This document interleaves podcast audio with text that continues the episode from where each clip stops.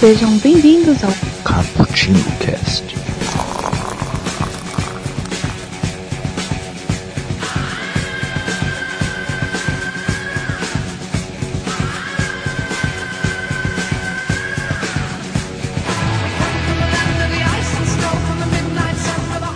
E aí galera que curte um cappuccino de boas aí com vocês? É, às vezes eu fico pensando, ah, cara, eu tenho muita dó de quem começa a escutar os, esses episódios justamente quando eu vou ser o host. O cara deve pensar, mano, olha esses malandros, que, que eles não sabem nem falar direito e querem gravar podcast. eu concordo com vocês. E mas a gente tá aqui, né, o que tem pra hoje, infelizmente. E nós estamos aqui hoje reunidos para falar sobre um filmista que escrevo, é, estreou há pouco tempo. Depende da data de lançamento desse podcast, mas não sabemos qualquer. Nós estamos aqui para falar do filme Thor Ragnarok.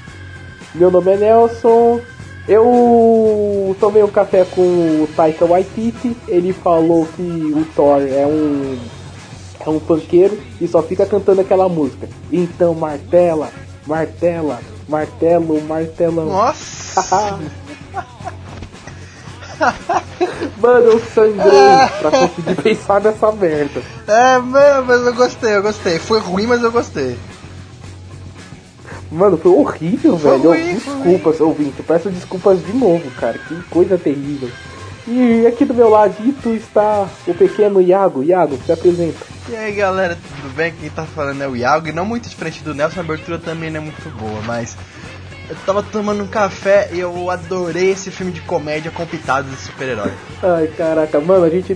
Um dia a gente vai ter que se sentar todo mundo e falar, cara, a gente precisa contratar alguém Pra escrever pra ser do departamento de abertura. A gente vai ter que, mano, tipo, antes de gravar, a gente envia a abertura pra pessoa e ela autoriza ou não a gente fazer isso. Porque, meu Deus, que coisa lamentável, velho. Sabe o que é melhor? tipo, você escreve conto, a gente faz crítica, faz podcast, lê um monte de coisa, assiste um monte de filme que ninguém mais assiste, faz o cara na 4 e não consegue fazer a porra de uma abertura. Mano, é que tipo, assim, se nós parássemos realmente, a gente vai estudar pro podcast, assim, a gente faz o quê? A gente assiste o filme, a gente relê o quadrinho, a gente vai atrás de mangá, a gente vê vídeos sobre o diretor, sobre o quadrinista, a, a gente lê ali, é, entrevistas, a gente faz isso. A abertura é a última coisa que você vai pensar. E geralmente a gente chega assim, tipo, ah, é pá, abertura. Você, Meu Deus, o que, que eu vou fazer? É, assim, a gente sempre tenta ser engraçado, né, cara? E nunca, sempre dá errado. Sempre, raramente, assim. Tipo, o Puerto às vezes faz umas aberturas legais, o, o Duda também, mas tipo, a gente. A gente é o que mais grava e o que mais faz abertura merda. Mas tá virando, sei lá se tá virando uma marca registrada. Eu não sei o que, que é, virou marca registrada nossa. Mas eu sei que a gente nunca ficou nesse top top que é eterno. Então, Sabe o que é mais engraçado, Nelson? O filme do Thor. cara, essa, essa talvez seja essa a única piada boa que a gente vai contar hoje. Mas puta merda. Deus nos ajude. Ai. Mas então, Iaguito, nós fomos ao cinema, nós assistimos Thor Ragnarok, o terceiro filme dessa franquia que vinha vindo. É, é meu, o primeiro filme ruim, o segundo é razoável pra bom. Ok. E surprise motherfucker, o terceiro é muito acima, né? É, acima do tanto- comparado com o primeiro e com o segundo. É, tanto de efeito como de história, essas coisas. É a Fórmula Marvel funcionando. Então, mas e aí, eu, eu te pergunto, qual que vai ser a fórmula que a gente vai usar pra gravar esse podcast? A gente vai falar dos filmes anteriores ou a gente vai direto pra porradaria? Dar um panorama, né, do Thor, assim, explicar que é... Ah, um panorama do Thor e depois do, do Marvel no cinema e depois a gente fala do filme, pode ser? Pode ser, então, panorama rápido. No primeiro filme, Thor caiu na Terra. No segundo filme, o Thor reparou que, tipo, coisas estranhas estavam acontecendo. Em Vingadores 2, ele descobriu que as pedras do infinito estavam por aí. Pronto, isso é o que aconteceu com o Thor até agora. É, resumiu bem, parabéns. Pior que isso, bem isso mesmo, gente. Não aconteceu nada muito mais importante que isso no universo da Marvel, sabe? Sim, porque só isso mesmo. O Thor é um coitado, né, mano? Não, Puta Thor merda. é, cara. Thor é. Pior que tem uma puta. É, ele tem uma puta fase da hora no Walt Simonson. Que é tipo uma fase muito foda dele que eu comprei pela Salvat e depois eu vi ele mais depois. E cara, tem um potencial ali absurdo pro cinema. e Mas é adaptou. porque, tipo, eu coloquei na minha crítica. ah, cara, o se fizessem o Thor do Walt Simonson, é, ia ficar muito diferente do que é o resto do universo Marvel, tá ligado? Então, É, eu sei, eu sei. É, é por isso mesmo que eu fico lamentando que não deu pra fazer. porque, cara, quem lê Thor mesmo deve, tipo, devia, quando falaram que ia fazer o filme, devia estar esperando, sei lá, algo do nível do que o Jason Aaron tá fazendo nos quadrinhos agora, que também é uma fase que eu curto pra caramba. Tanto a fase que ele escrevia com o Thor ou Jim Sam, quanto depois essa fase que ele tá escrevendo com a Jane Foster, é muito boa. Só que é um Thor muito com peso dramático muito grande, é o lirismo dele tá em níveis exacerbados. E. Cara, eu não sei, né? Tipo, o, o Joss Whedon tentou manter isso um pouco no primeiro Vingadores, né? Que eu. Achei até interessante, eu gostei do. De algumas coisas que fizeram no. que ele fez no primeiro Vingadores. Acho que é o, o melhor momento do. O melhor momento do Thor antes desse filme foi no primeiro Vingadores. Uhum. Eu acho que o. Ah, uma coisa que tem que ficar clara também pro, pro pessoal, só dando um disclaimer. Ele não é o Thor da mitologia nórdica, tá? Ele é o Thor adaptado dos quadrinhos Stan Lee e Jack Kirby. Porque muita gente às vezes, eu também vi nos comentários, o pessoal falando Ah, descaracterizaram a mitologia nórdica. Nossa, Ragnarok não é assim, não sei o que. Eu falei, gente, isso é adaptação dos quadrinhos. Que já são uma outra releitura do que é a mitologia nórdica. Então, assim, não tem nada a ver, sabe? Não precisa ficar bravo. Só tá usando o nome e a base Mas da história. esse foi o filme que foi mais a fundo no- na mitologia nórdica. né? É, Eles mas. trouxeram o conceito da deusa da morte, o, o senhor do mundo do fogo, uh, Fenrir estava lá. Uhum. Olha aí. É, só. então, mas assim, usou elementos, usou como base, mas não é exatamente aquilo, sabe? Então, assim, não dá pra falar que, ah, descaracterizou o personagem, não. Sim, né, a mitologia é outra coisa, eles usaram como base, mas não é aquilo, sabe? Aliás, você assistiu o Legendado do, do filme? Não assisti dublado, porque eu, eu fui pegar essa legendada, só tinha, tipo, em IMAX e tava 20 conto a meia, aí eu fui ver a normal 2D, tava 8 reais. Eu falei, ah, foda-se. Ah, é, você sempre. Mano, é porque, tipo, lá, no Legendado eles estavam chamando o Fenrir de Fenris. Era com S. Eu fiquei tipo, mano, será que minha vida toda foi uma mentira? Mas não, é É, Fenrir, né? Com R, o lobo. É, eu conheço Fenrir, só se for outra tradução, outra coisa. No filme ele chama, no, tipo, no dublado eles chamaram de quê? Fenrir. Então, mano, que bizarro. Eu tenho certeza, porque foi um puta susto quando eu tomei, no- quando eu assisti o... Eu fui na estreia, né? E tava lá um S no lugar do R. Teve um outro filme que eu... Os caras erraram o nome. Eu comentei aqui também, no, na legenda. Eu não vou lembrar agora. Mas... É, mas então, eu escolhi, eu escolhi dublado por uma questão de, de monetária, né? E muitos dos nomes ali que eu conheço estavam fiéis, pelo menos. Esse algum outro ficou diferente, não legendado. Cara, eu assisti em IMAX 3D. E. Assim, o, a- é, foi o primeiro filme de, que eu comecei a assistir em IMAX 3D que eu realmente olhei o 3D e. Tipo, ele tava só em termo acessório ali, tá ligado? Mas. Por exemplo, no. Que eu já te comentei, Blade Runner 3D tá muito legal. No Doutor Estranho 3D, eu acho que é imprescindível você assistir Doutor Estranho em 3D. Mas agora no Thor Ragnarok ele ficou tipo. "Ah". É, tinha uns efeitos em 3D, mas beleza. O. Tá, vamos abordar o primeiro, vamos abordar os filmes anteriores com um pouco mais com cautela, aí a gente vai pro terceiro. Ah, até porque é importante, porque pra quem vai assistir e não lembra, não precisa reassistir, porque não são tão bons assim. E também porque é bom pra gente pontuar a curva de crescimento que teve essa franquia e como a Marvel foi é, entender do próprio personagem, né?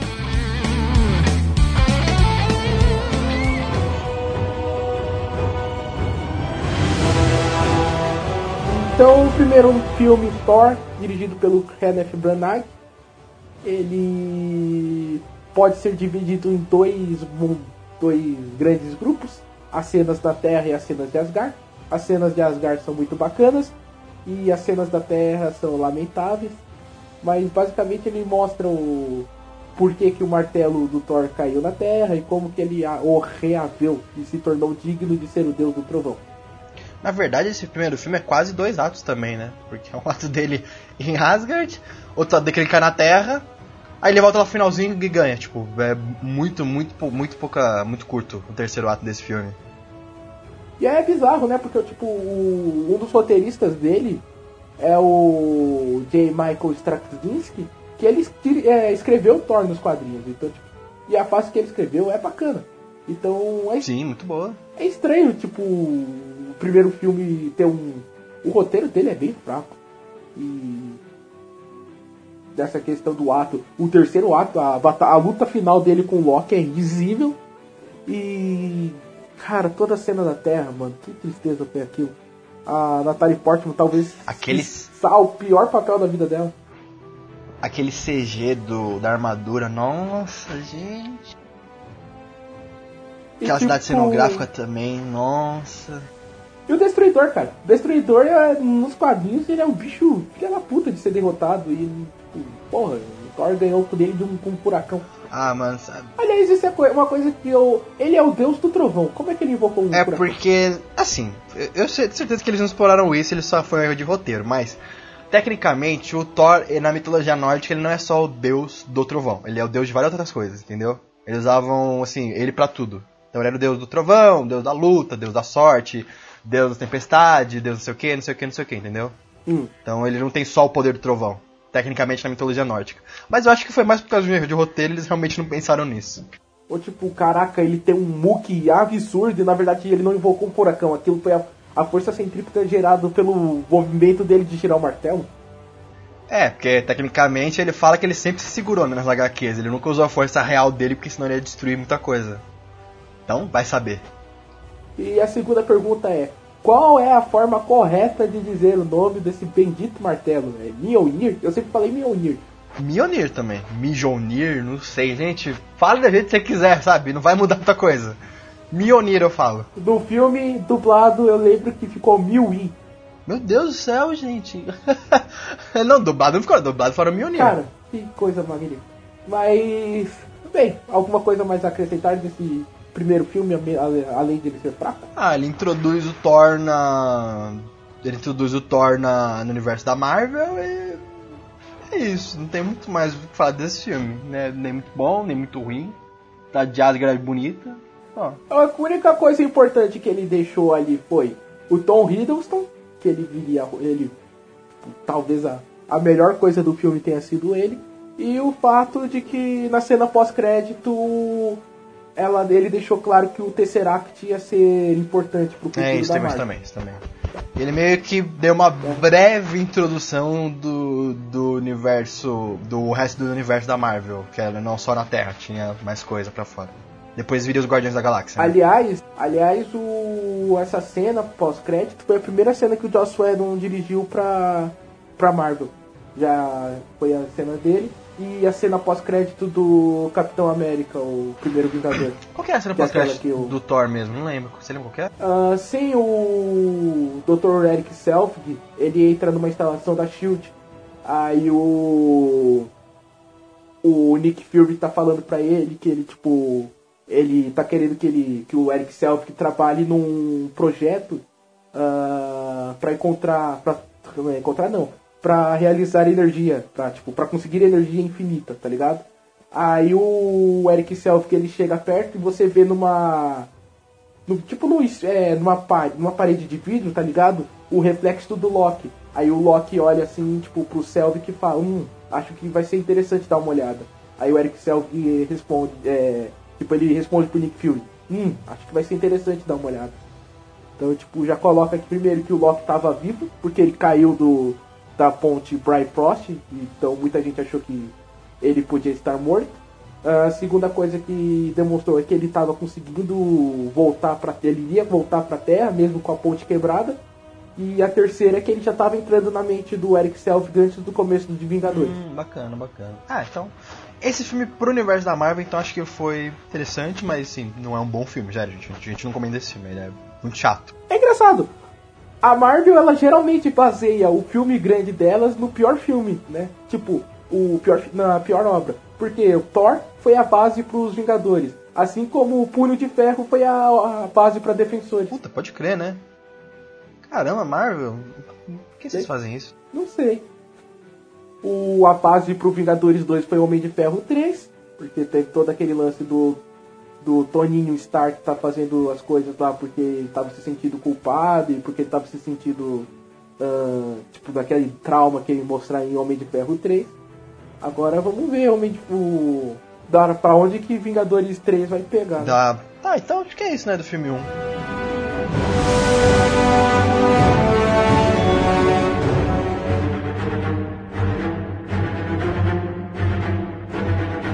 Ah, pessoal, como Vingadores é um filme foda pra caramba, então achamos que duas pessoas apenas falando sobre ele não iria fazer jus a essa maravilha.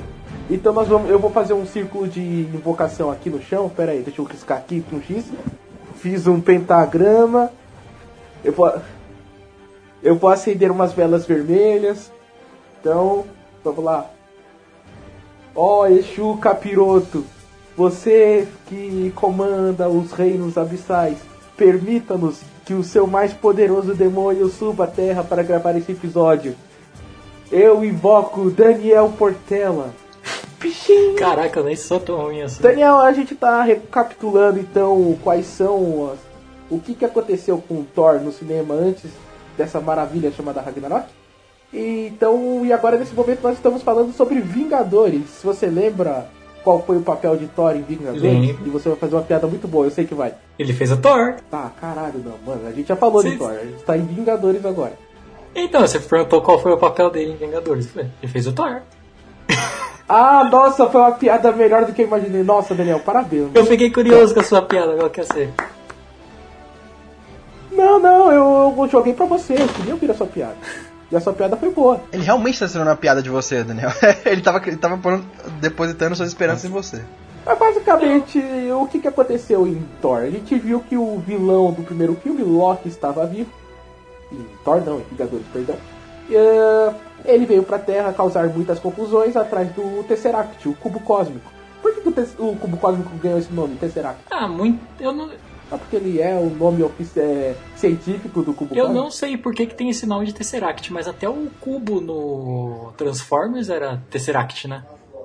Eu não sei. Não, eu- era Allspark, mano. Ah, era os Park.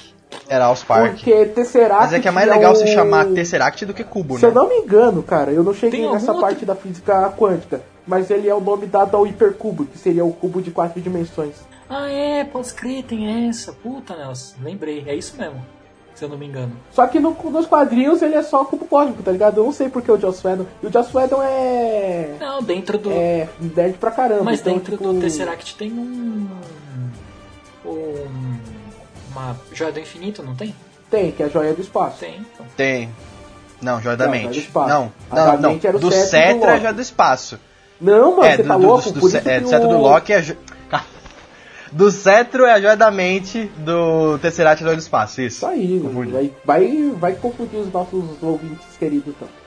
Mas beleza. Basicamente, então, o Loki tá aqui atrás do, do cubo cósmico. É, alguém ordenou que ele fosse atrás do cubo, entregasse o cubo em troca da Terra. Ah, então o Thor vem pra dar uma martelada na cabeça do Loki e levar ele de volta pra Asgard. É, teve mais alguma coisa de relevante em Vingadores pra construção do personagem? Ah, é aí que começa a interação dele com o Hulk que teve nesse filme, né? E com os outros Vingadores, é, também. Os primeiros indícios já é nesse filme. Que tem uma piada muito boa dele na nave, quando a gente for falar do, do Thor Ragnarok. Ah, putz, muito, eu ri muito essa parte. É, Da nave? da nave, que ele chega pra ligar a nave na Thor Ragnarok. É O Vingador mais forte. Ah, tá. É, essa parte. Tá, mano, que é uma piada boba, mas tudo bem, nós gostamos. Ah, beleza.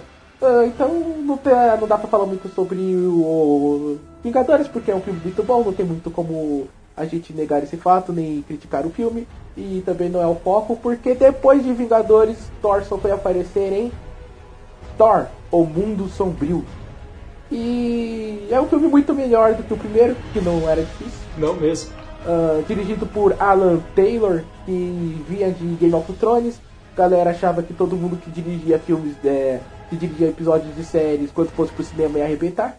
Aí o primeiro grande que veio foi o Alan Taylor, come- é, fez Thor, o Mundo Sombrio. Depois ele viria cometer aquela porcaria que é o Exterminador do Futuro James X. Não, e Sabe, então, só abrindo aspas, você ficou esses caras sabendo que o novo próximo filme dos Vingadores do, do Exterminador do Futuro vai, vai ignorar todos até agora? Vai ser a partir do 2? Então, vai ser a partir do 2. Isso é bom.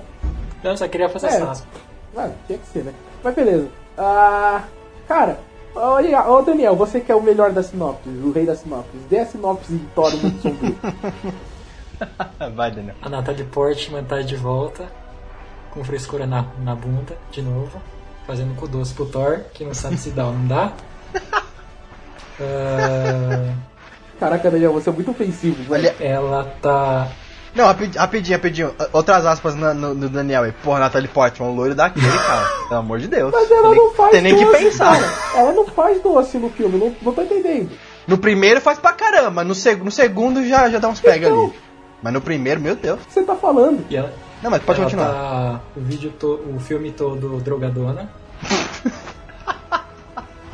ela toca nos outros e os outros ficam drogados também. Aí eles descobrem. Ah não, eles descobrem os portal aí que ela fica drogadona. É...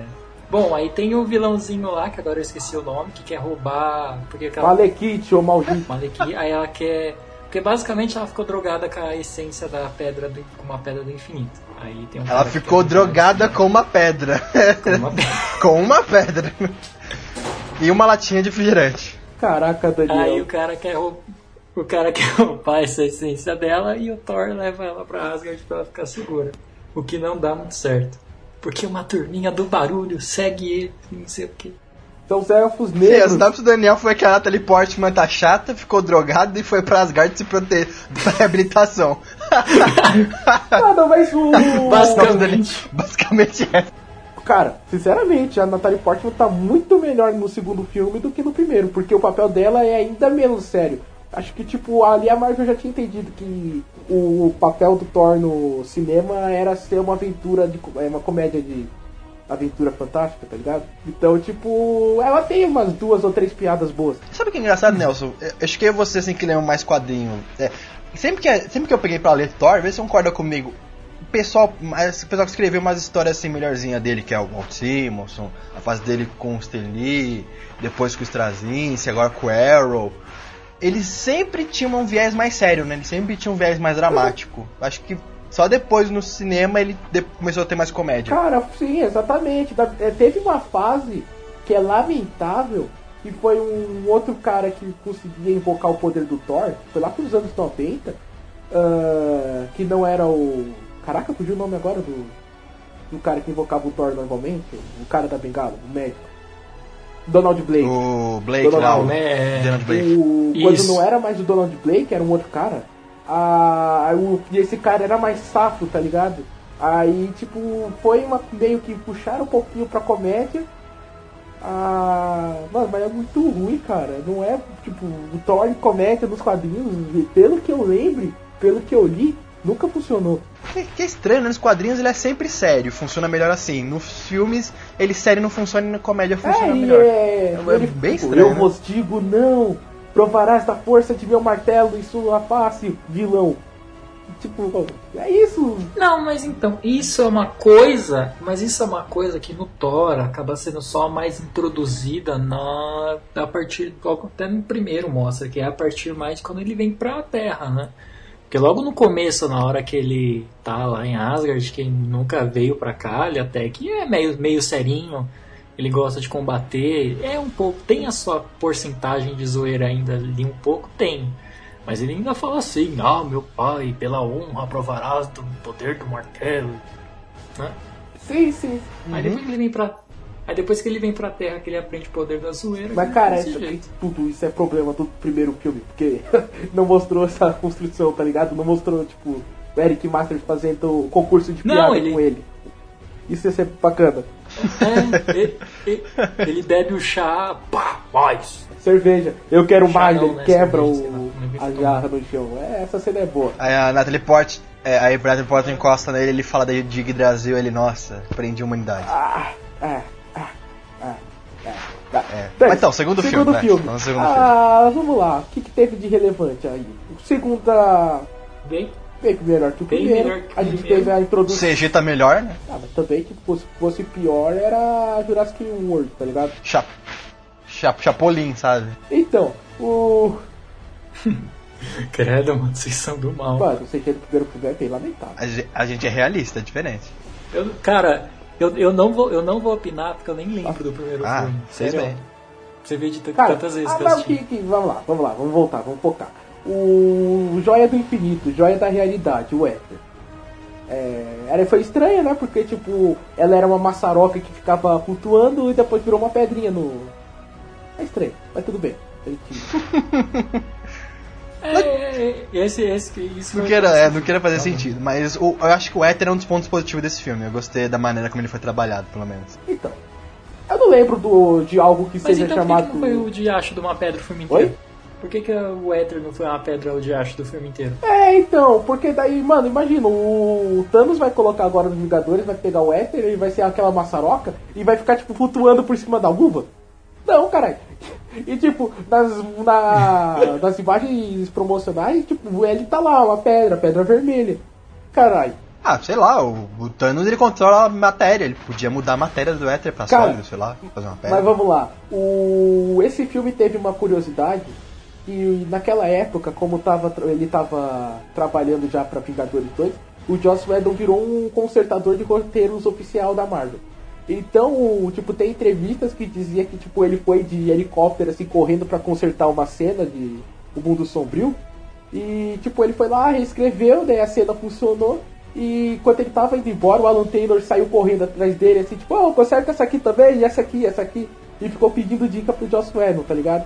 E você consegue assistindo, Sério? sim, e você consegue assistindo o segundo filme, você sabe dizer exatamente que cenas que o Joss Whedon escreveu.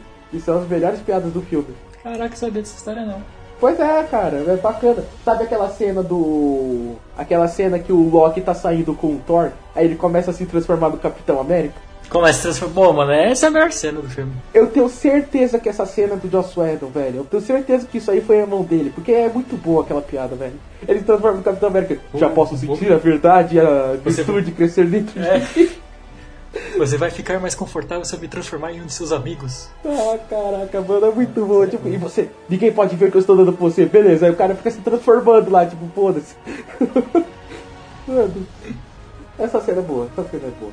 E vamos lá, o, como que o filme termina? O filme termina com o. Todo mundo acha que o Loki morreu, certo? Aí todo mundo acha que o Odin deixou o, o Thor vir pra Terra de boas. Só que não, o Loki, nesse meio tempo, ele conseguiu de alguma forma voltar pra Asgard, botar um, um- dar um chá de sumiço no Odin e tomar o lugar dele. Então aí, tipo. Loki? Beleza, um, um, um, um parênteses antes de eu começar a falar. É, outra parte engraçada nesse segundo filme é o Tada, que na- depois que eles passam do portal. Quem?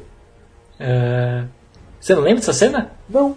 Que o. Não, não. Eles estão na, naquele, tipo, naquela meio naquela nave voadora, aí os caras perguntam pro Loki, ah, não sei o que, como é que a gente vai passar pelo portal?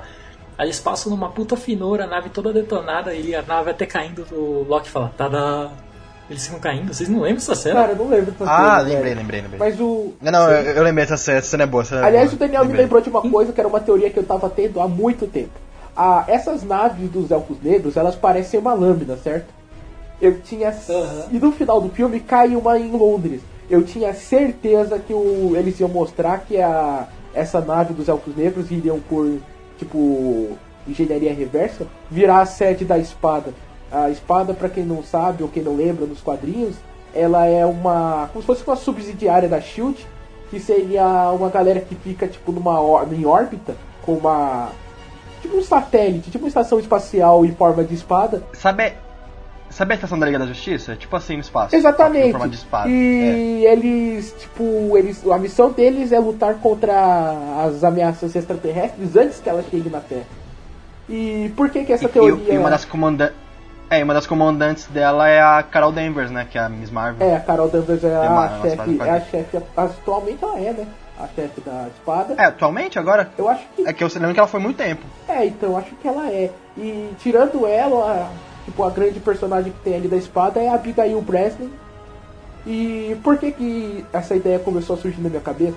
Porque quem inventou a espada nos quadrinhos foi ninguém mais, ninguém menos que o próprio Joss Whedon. Que escreveria também Vingadores 2, a próxima participação do Loian. Ah, vocês querem mesmo falar de Vingadores 2? Eu gosto de Vingadores 2. Qual que é o problema de Vingadores 2? Ai, Tem- tem se problema. mata. Não é um filme Muitos. ruim, ele é um filme, é um filme ok. É um filme É um filme que tem, é um filme que tentou ser melhor que o primeiro e falhou miseravelmente. E falhou, não falhou miseravelmente. Eu gosto de bastante coisa de Vingadores É. 2. Eu acho a ação dele é muito melhor do que a ação do primeiro filme. Eu acho que a fotografia em si dele é muito melhor do que a fotografia do primeiro. Eu acho que o Joss ele teve umas quedas aí, tipo, em questão de ritmo, em questão de tipo timing de piadas. Sim, Tem isso. algumas piadas ali que estão fora de hora. Aquela piada do Hulk pulando pra dentro da nave que tá o Ultron, ah, quando o, coitado do Mercúrio acabou de morrer, aquilo foi muito tipo fora de hora, tá ligado? Foi. A melhor piada do filme é o Bruce Banner tentando levantar o martelo lá no meio da festa. Só zoando. Ah, cara, É. aquela- ah, esse começo Melhor- todo melhor é piada do filme. cara. O começo não dá pra falar Não, um ato começo, o sim. começo, dessa cena específica, por exemplo, da festa. O. O Stanley chegando lá, tipo, no. Stanley loucão. Thor falando, ah, o que, que é isso aí? Ele, ah, isso aqui é um. Foi um whisky envelhecido há 10 mil anos, não sei o que, não sei o que. Aí ele, ah, me dá isso daí, que eu sou baixo pra caramba. Aí corta e ele tá sendo arrastado pra fora da festa. Cara, essa cena é bacana, eu gosto. Eu gosto de toda essa cena. A questão do, do Capitão América dar a levantadinha no martelo e o Thor ficar, tipo, todo cagado, assim, né? Ah, você não conseguiu. Não, não. ele olha, tipo, Não, não, não. Mas outras duas piadas também que envolvem o martelo, que tá muito boas, que é com visão. Que ele pega o martelo e todo mundo fica olhando pra ele assim. E outra no finalzinho, quando ele pega o Stark. Mas se eu pôr o martelo no elevador, ele sobe? Se eu apertar Pô, pra mas cima. falaram. O elevador é digno? falaram- Mano, mas essa. Mas falaram que pra. Eu fiquei sabendo que teve umas cenas cortadas aí que já mostra já o, o Visão pegando o martelo. Só que essa cena não foi pro filme. Não sei nem se não foi pro filme ou se só cortaram. Não, só Mas é uma cortaram. cena que o. Só cortaram? É, eu tô ligado porque que é uma cena que o Thor já arremessa o martelo, o Visão já pega e já joga de volta. Só que tipo é tão rápido que aí o pessoal não iria perceber. Aí aquela cena que é do filme mesmo ficaria melhor, fica mais impactante. fica mais impactante. E, cara, é, foi a melhor é, explicação de por que, que você confia em alguém da história do sistema. Porque, tipo, caraca, não tinha motivo nenhum pros Vingadores acreditar no Visão. Ele levantou o Não- martelo do Thor. Então, ele levantou o martelo Thor, você vai dizer o quê? Ele levantou o martelo, então foda. É que nem o Bill Raio Beta, tá ligado? Tipo, ele levantou o martelo, então ele só pode ser do bem. Puta, que saudade de sentir do Rebel Raio Beta, hein? Puta, Depois a gente chega nele. Então, e aí acabou no final, durante uma parte de Vingadores 2, a feiticeira Escarlate ela faz um mais explosion em todo mundo, coloca, mostra alguns dos maiores medos. Só que a visão do Thor, por algum motivo, ela é um pouco diferente. Ele acredita que ele tá vendo. ah, ele acredita não, ele vê pedaços do futuro. Inclusive ele vê as seis joias do infinito e ele vê Asgard do caralho e ele vê um. tem um vislumbre do visão. Então, é, termina o Vingadores 2 ele querendo partir numa jornada para descobrir o que tá acontecendo com, com as joias do infinito. E aí a gente chega finalmente em Thor, Ragnarok, certo? Que é o foco desse, desse nosso cast. A gente já gravou 40 minutos e chegamos nele só agora.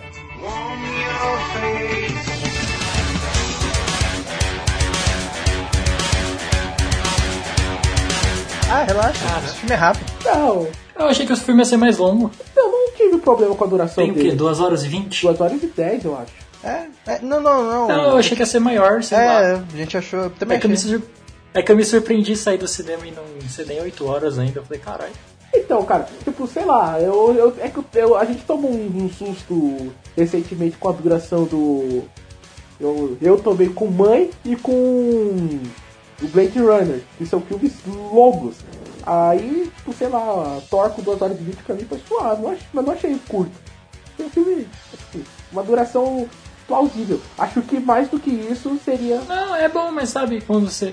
Não, é que eu digo, sabe aquela que você, tipo, você assiste um filme e você, você entra assim, você sai da sala do cinema e fala, caralho, tá meio cedo ainda.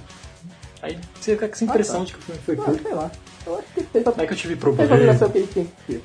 Então, Thor Ragnarok, dirigido pelo glorioso Taika Waititi, que havia ah, es- é, dirigido antes da Procura do- das Pessoas Selvagens, né? Eu não assisti esse filme ainda. Mas ele escreve- dirigiu O que nós fazemos nas sombras.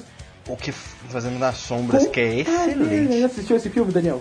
Nossa, é muito engraçado. E ele quer fazer um E ele filme quer fazer aqui, né? Ele quer fazer tudo agora.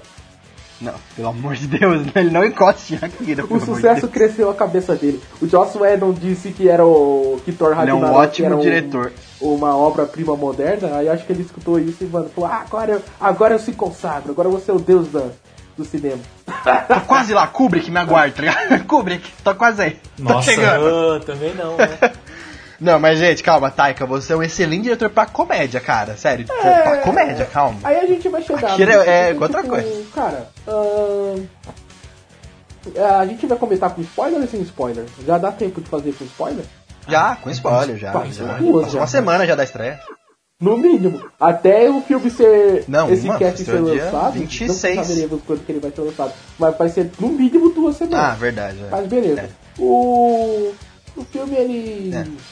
Ele, tipo, ele é excelente, principalmente no tempo de comédia dele. O Chris Hemsworth, mano, ele, ele tá caminhando pra ser um puta ator de comédia, velho. Um cara. Ele tá solto nesse filme, é. Ele tá, tá livre, tá Vai leve. virar o. Vai É, virar o pode próximo ser, The cara. Rock. Agora que todo mundo odeia o The Rock. Ah! Falando nisso, Daniel. Ah, não, tipo, meu. É, Daniel, As- rapidinho, dá uma sinopse do Thor Ragnarok, né? Só pra, pro pessoal, né? Tá desavisado, não lembra, assistiu o filme nem lembra mais. É, então a gente vai dar spoiler do filme. Então, tipo, pra que que ele vai dar Ah, sinopse? Dr. Caralho. É. Pra que, que eu vou dar sinopse, Iago? Se toca. é, que eu quero, é eu quero escutar o Daniel falando sobre o filme, sobre o que que é o Thor Ragnarok. muito besta, mano. Como é que a gente grava assim, velho? Eu quero ouvir você falar sobre É, Thor Ragnarok. Ele tá aqui pra quê? Pra falar de violetas, petúnias, margaridas? Não, seu animal, eu só queria ouvir ele falando a sinopse do Thor Ragnarok, pô. Ah, Kate Blunt, Kate tá gostosinha quando fica com o cabelo solto. Mano, Daniel, é sério, velho. Você vai ser As preso. piadas é da hora. Gostosinha. Tá Você vai ser gostosinha. preso um dia. Oi? Ah, caraca, velho. Por quê? Tudo bem, continua, Ah, mano, tô continua. falando, é. Não, uma mulher que apesar da idade tá da hora. poxa. Ah, É. Apesar da idade, ela tá mano, da isso é hora. errado em muitos níveis, cara. Mas tudo bem. Continua, continua. ah, ela tá bonita, ela tá gostosinha. Ah, o Thor já começa se fudendo. Se fudendo entre aspas, né? O filme já tem uns 20. Os 20 primeiros minutos do filme já é pura comédia. Ah, eu só achei meio ruim que não deram. Porque no. O. Não sei. Caraca, como é que é o nome do cara? O Surtur? É o guardião. O guardião? Não, o Grão-mestre. mestre lá do planeta das arenas. Ah, o Caraca, como é que é? Grão-mestre. Grão-mestre. Ele é um, ele é um celestial, Não, não, não. é? é- Não, ele é um Celestial uma ancião do coisa, universo. Celestial é outra Não? coisa. Celestiais são aqueles seres É. gigantescos com armaduras muito Ah, é um loucas. cel- Então, que mas... estão referen- muito referenciados nesse filme, mas, é, como. Não, mas design. Mesmo... Só- Eu sei, não, é mais referenciado. Não, é mais referenciado. Não, é referenciado também, mas também tem o guarda dos Guardiões da Galáxia, mas mesmo assim. No Guardiões da Galáxia, o pai do Peter é um Então, celestial. ele é um celestial uma mesmo ou ele é um ancião? Não, é- Ele é um ancião. No filme, no filme ele é um falaram que ele é um, um celestial, mas na verdade, Ah, nos tá, quadrinhos, sim. ele é um É ancião. isso que a gente discutiu ah, no, no cast de Guardiões. Então, aí por isso que eu fiquei meio na dúvida. É, é. O Ego, o Planeta Vivo, ele é um ancião nos quadrinhos, mas mudaram a origem dele pra Celestial no filme. Não sei porquê, provavelmente vão, inserir os Celestiais dessa Tanto forma. que Celestial é, o, é a cabeça lá que no primeiro que eles ficam lá na mineradora. Eu sei um porque transformaram ele O cara com o martelo também, que Eu destrói. sei. Ah, eu cheguei na conclusão.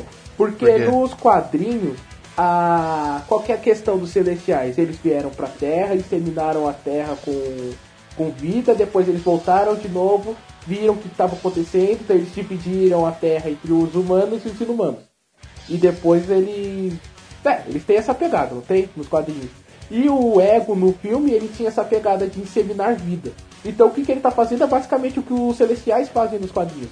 Então não fazia sentido ele ser um. ele fazer, tipo, pro público normal. Se um dia eles falarem que é um celestial o que os celestiais fazem, é mais fácil eles é, ligarem com o ego do que, tipo, falar que o ego é um ancião e faz a mesma coisa que um celestial. boa, boa. Boa analogia. pode ser. Até porque, até porque inserir os anciões é ser muito, uma coisa muito complicada. Não, né? os anciões já foram inseridos, já tinha aparecido no colecionador. Não, mas inserir o que eles são, o que eles fazem, acho que seria muito, muito role. A gente trabalha com menos coisa compensa Tudo bem. mais, entendeu?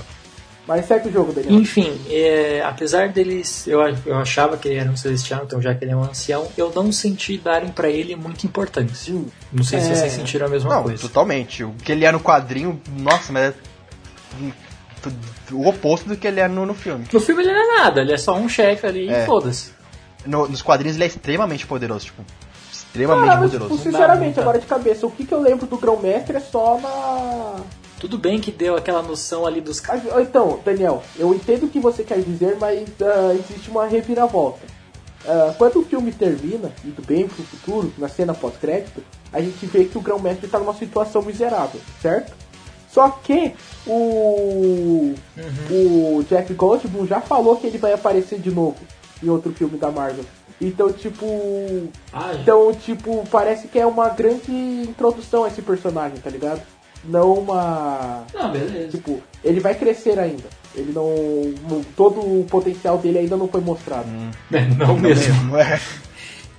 Não mesmo. A única coisa que ele fez é reter o cara com aquele bastão e foda-se. Mas só, só dando um disclaimer também aqui, a atuação do Jeff Goldblum tá sensacional como grão-mestre. Eu gostei muito dele atuando. Não, agora para, quem me surpreendeu tam... quem me surpreendeu também, a mesma coisa que foi, eu acho que foi até melhor do que do Thor do Mundo Sombrio, o Tom Hiddleston, mano, dele é o Loki, mano. Do mesmo jeito que o Robert Downey Jr. é o Homem de Ferro, que ele cara é o Loki. Pra mim não tem Então, outro. cara, vai- a- o timing de comédia do. do Chris Hemsworth. Aquela cena que ele tá. Seu velho estúpido, se tocar meu cabelo, você irá morrer. Aí ele abre O a tesoura pro. Davi. O Stanley Não, gente, o Relíquia, senhor, não, por favor. Gente, o senhor, por favor. Ele gritando que nem, ele gritando que nem a menininha na cadeira na hora que ele chega no planeta. Ah, Você vai passar pelo portal em 5 segundos. ah, mano, muito bom. E tem outra cena que é do. Quando ele vê o. Quando o, o grão-mestre ele derrete o cara lá com o- a vareta lá de derreter, que ele chama, né? Ele, o, o Chris Hemsworth olha pro lado e fala, meu Deus, tira essa coisa daqui.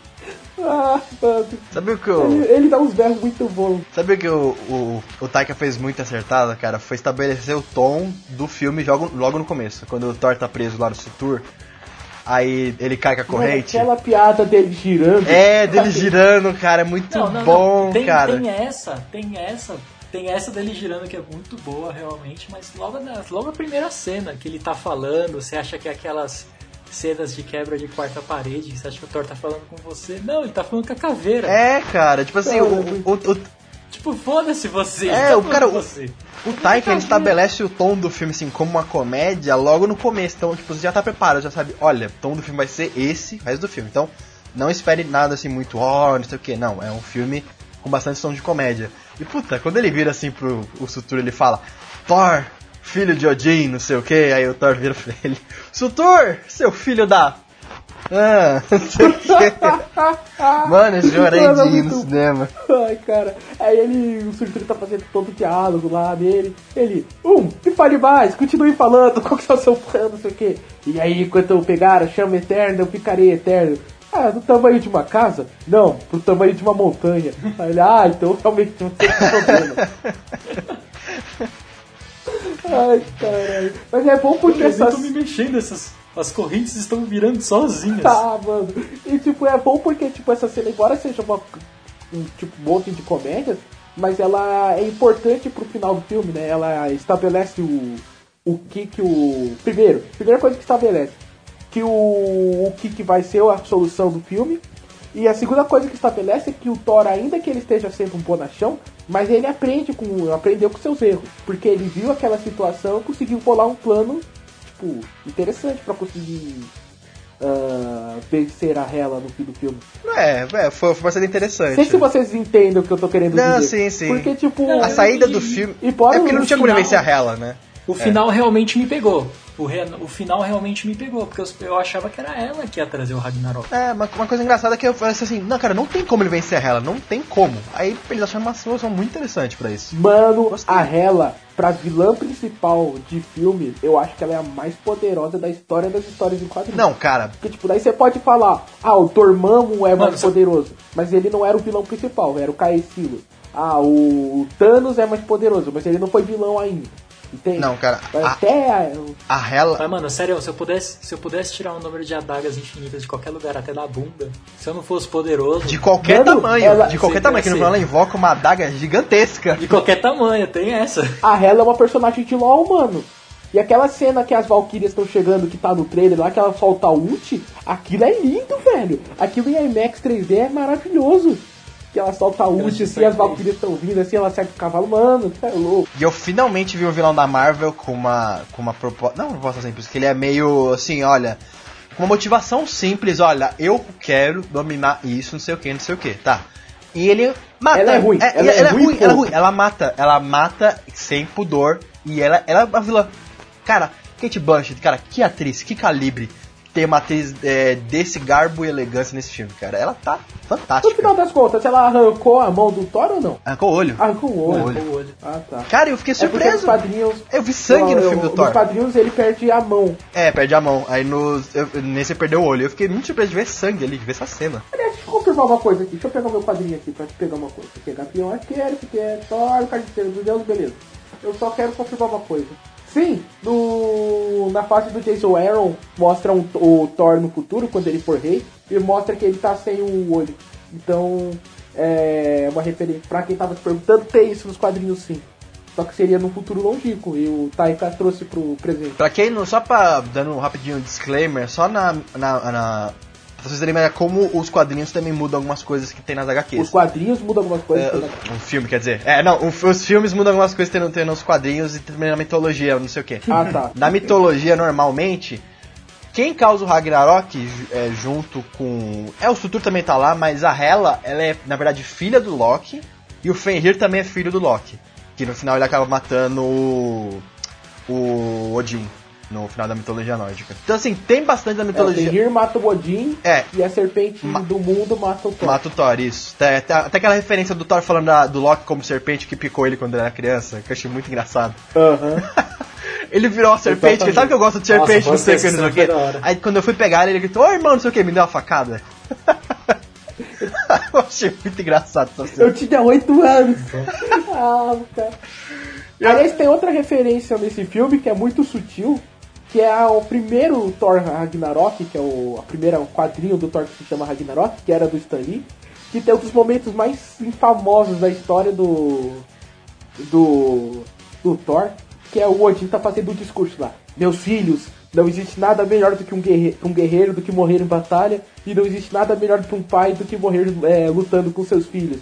Então eu vou lutar com vocês por Asgard. Aí o Thor responde, por Midgard. Aí o Loki responde, por mim mesmo.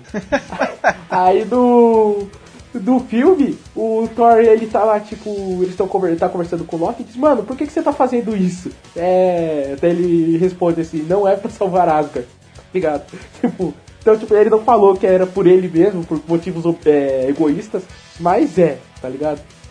Eu, eu ri sozinho nessa cena. O que, o que me assustou um pouquinho já no Thor, que até me tirou um pouquinho da, da esperança de assistir, que eu achei que ia ser um filme meio fraco, foi que o trailer, no, logo no primeiro trailer que eu vi, já começou a mostrar o Odin. Aí todo mundo lá falando que o Odin é isso, Odin é aquilo.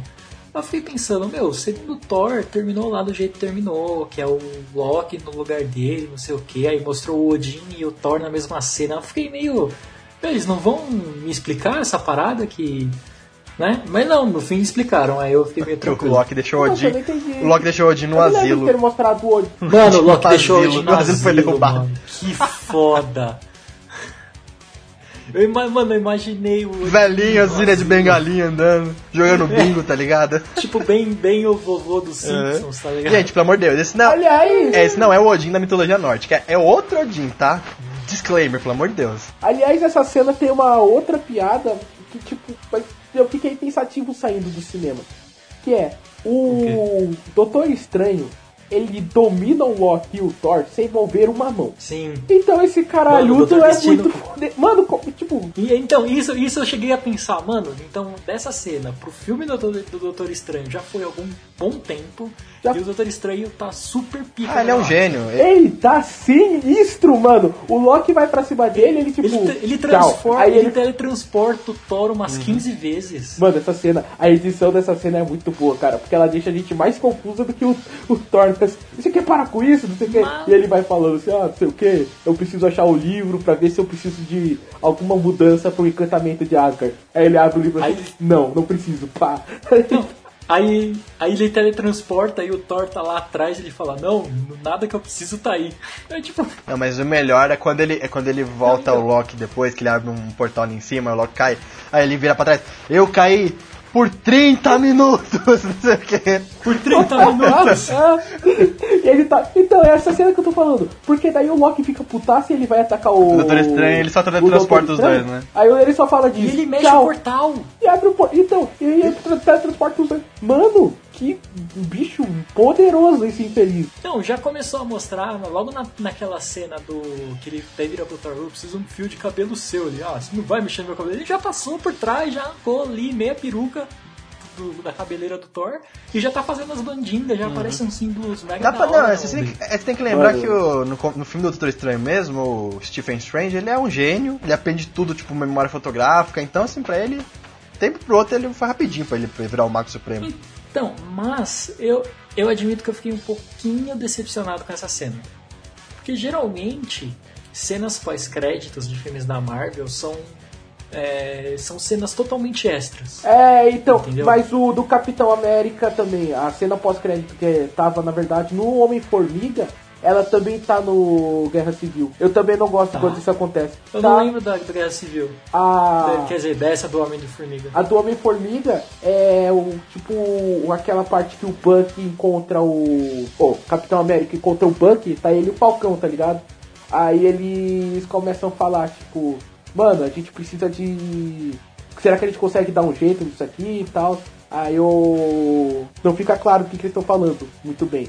Só que você tá vendo o Buck. Aí você vê que o Buck lembra quem que é o Capitão América já. Aí ele fala, mano, será que o Tony Stark pode nos ajudar? Ele falou, ah não, com acordo, nós somos criminosos agora, não sei o que, não sei o que. Aí o. O Falcão olha pro Capitão e diz, não se preocupe, eu conheço um cara. Que é a cena, é a fase que o Michael Pena fala o filme inteiro.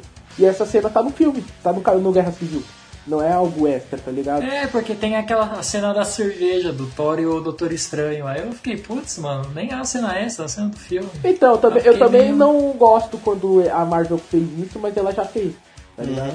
E eu achei, assim, a participação do Doutor Estranho mesmo, assim, bem, bem na avulsa, né? Porque ele só, ah, eu preciso achar meu pai, ah, tá aqui seu pai, toma, vai lá. Tipo, não diferença. Não, mas cara, foi uma justificativa. Não, não, mas só que não, essa cena ficou da hora, porque ele ficou, você podia ter ligado. Aí o Doutor Estranho, vocês não têm telefone. Ah, mas só que você já ouviu falar de. Tem um e-mail também, ele fala, mas em Asgard também não tem como. É. Não, Ah, dele ele fala, Ah, você, tem, compu- telefone? Dele, Você não. tem computador? Aí, doutor? Não, por quê? Ali, ali, ali. Não, ficou engraçado, ficou engraçado. Tipo assim, pro roteiro que ficou meio, tipo, computador. não gratuito, mas ficou tipo, olha, o pai tá ali, tá, vou lá. Sabe, mas teve umas cenas muito Então, engraçadas eu acho isso. que nesse eu acho que nesse filme beleza mas eu acho que eles estão fazendo isso no, da mesmo jeito que por que, que o Falcão tava no Homem Formiga tá ligado Pra justificar o porquê que o Homem Formiga tá em Guerra Civil então eu acho que eles fizeram essa cena pra justificar ah, porque o Doutor Estranho querendo ou não ele é um cara que age muito à sombra na sociedade ele não é o herói que tá lá, tipo, parando o trem que vai atropelar a velhinha, tá ligado? Ele é o cara que tá agindo em outra dimensão. Então ele tem que justificar um dos Vingadores conhecer o cara. Pra no Guerra, no, é, Guerra Infinita alguém, tipo, falar, eu conheço um cara que é poderoso pra caramba. Aí lá vai o Thor atrás do, do Doutor Estranho. Ah, não, falando nisso, lembra uma coisa. É o personagem do Carl Urban lá, o carequinha, tem nos quadrinhos? Executor. É, ele tem, não lembro dele. Tem, só que ele é o. Ele é o mano que anda com a Encantor. Ah, ele? Caralho, eu não lembrava dele É, nem ferrando. o cara do Machadão. Caralho. É, ele é, é ele sim. Aliás, eu fiquei procurando aí Cantor. Eu fiquei com a impressão que aquela mina loira que aparece em toda a cena do entre os Asgardianos, só tem uma mina que é muito loira, tá ligado? E é por causa dela que o que o executor meio que fica que ele vira do bem no final do filme. Então eu fiquei com a impressão que ela era Encantor. Mas, tipo, não tem mais nada que possa me provar isso. E também porque a Encantor, se for aparecesse no cinema, ela ia ficar muito parecida com o Loki. Então não tinha por que ela tá lá. E tem outra coisa também, cadê os três mosqueteiros lá, os, os três amigão do Thor? Eles morrem, cara. Eles morreram, né? É. Esquece, esquece agora. O Polstag, ele é o primeiro a morrer. É, o Polstag é o último a morrer. Não, é. Ele é o primeiro a morrer. O Fandral morre rapidão também. E o, o Gur é o cara que luta com a Hela na frente lá de Asgard, junto com aquele exército lá, que ele toma um couro e morre. Caralho, eu não tinha Tipo, percebido que eles lutaram com a ela. Caralho. Não, não, agora você tá falando, eu lembrei, mas eu não tinha percebido que era eles. Eu falei, cara, era eu falei, ah, cadê aquele trio de pateta lá do Thor? Não tá aí, não? Não sei o quê. Eu- Agora que eu lembrei que ela ia fazer uma chacina nos guerreiros de Asgard, eu falei, cara, agora estão lá no meio. Então, era isso mesmo. Aí fica meio que implícito, como ela não apareceu, então possivelmente a Lady Sif tava no meio e se fudeu também, né? É, possivelmente, que nos quadrinhos do Ragnarok o Thor fica se lamentando por causa dela, então acho que vão ter isso também. Não, mas. Não, não. Ele, ele terminou com a Natalie Portman? No filme. Terminou, eles falam isso nesse filme. Ah, tá, então é, é, é, ele devia. O Loki tá zoando ele, né? Tipo, ah, ela terminou com você. Ele, não, não terminou comigo, foi algo mútuo. É, pode crer. Ah, então é, provavelmente ele deve ter já dado uns pega na Lady Sif lá. Que na mitologia nórdica normalmente é a mulher dele, é a mulher dele, a Sif. A deusa da colheita e da prosperidade, da fertilidade.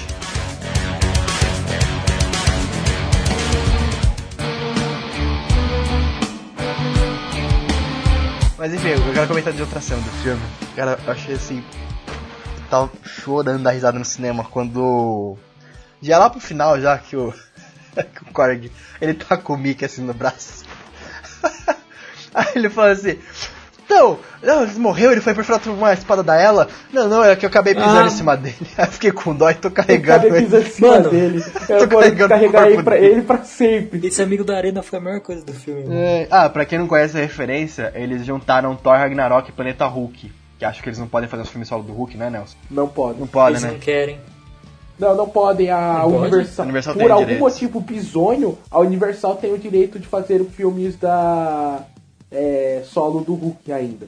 E por algum motivo tem alguma cláusula que na Marvel que impede que ela faça e tem alguma cláusula na Universal que impeça que a Marvel faça também. Aí levanta a questão, e o Incrível Hulk? Aí eu já não sei. É. Aí vocês perguntam pro Kevin Feige. Nem ele sabe, cara. O Kevin Feige tem hora que pergunta pra ele, mano, eu não sei, tá ligado? Tipo, namoro. Não sei. Eu não sei com quem que tá namoro. Eu espero que o namoro esteja no inferno, porque eu odeio esse cara, mas, tipo, Ah, nem o Kevin Deus. Feige faz. Mas então, aí o Planeta Hulk é a saga que o Hulk ele é isolado pelos Illuminati no planeta Sakar, onde ele vira um gladiador e tal, e juntaram nisso nesse filme, né? E, eu, assim, eu gostei, é, eu gostei, eu não achei um potencial desperdiçado que nem eu achei com o vilão do Homem de Ferro 3. Eu meio que entendi, já que a Marvel não pode fazer um filme solo dele, então puseram ele lá.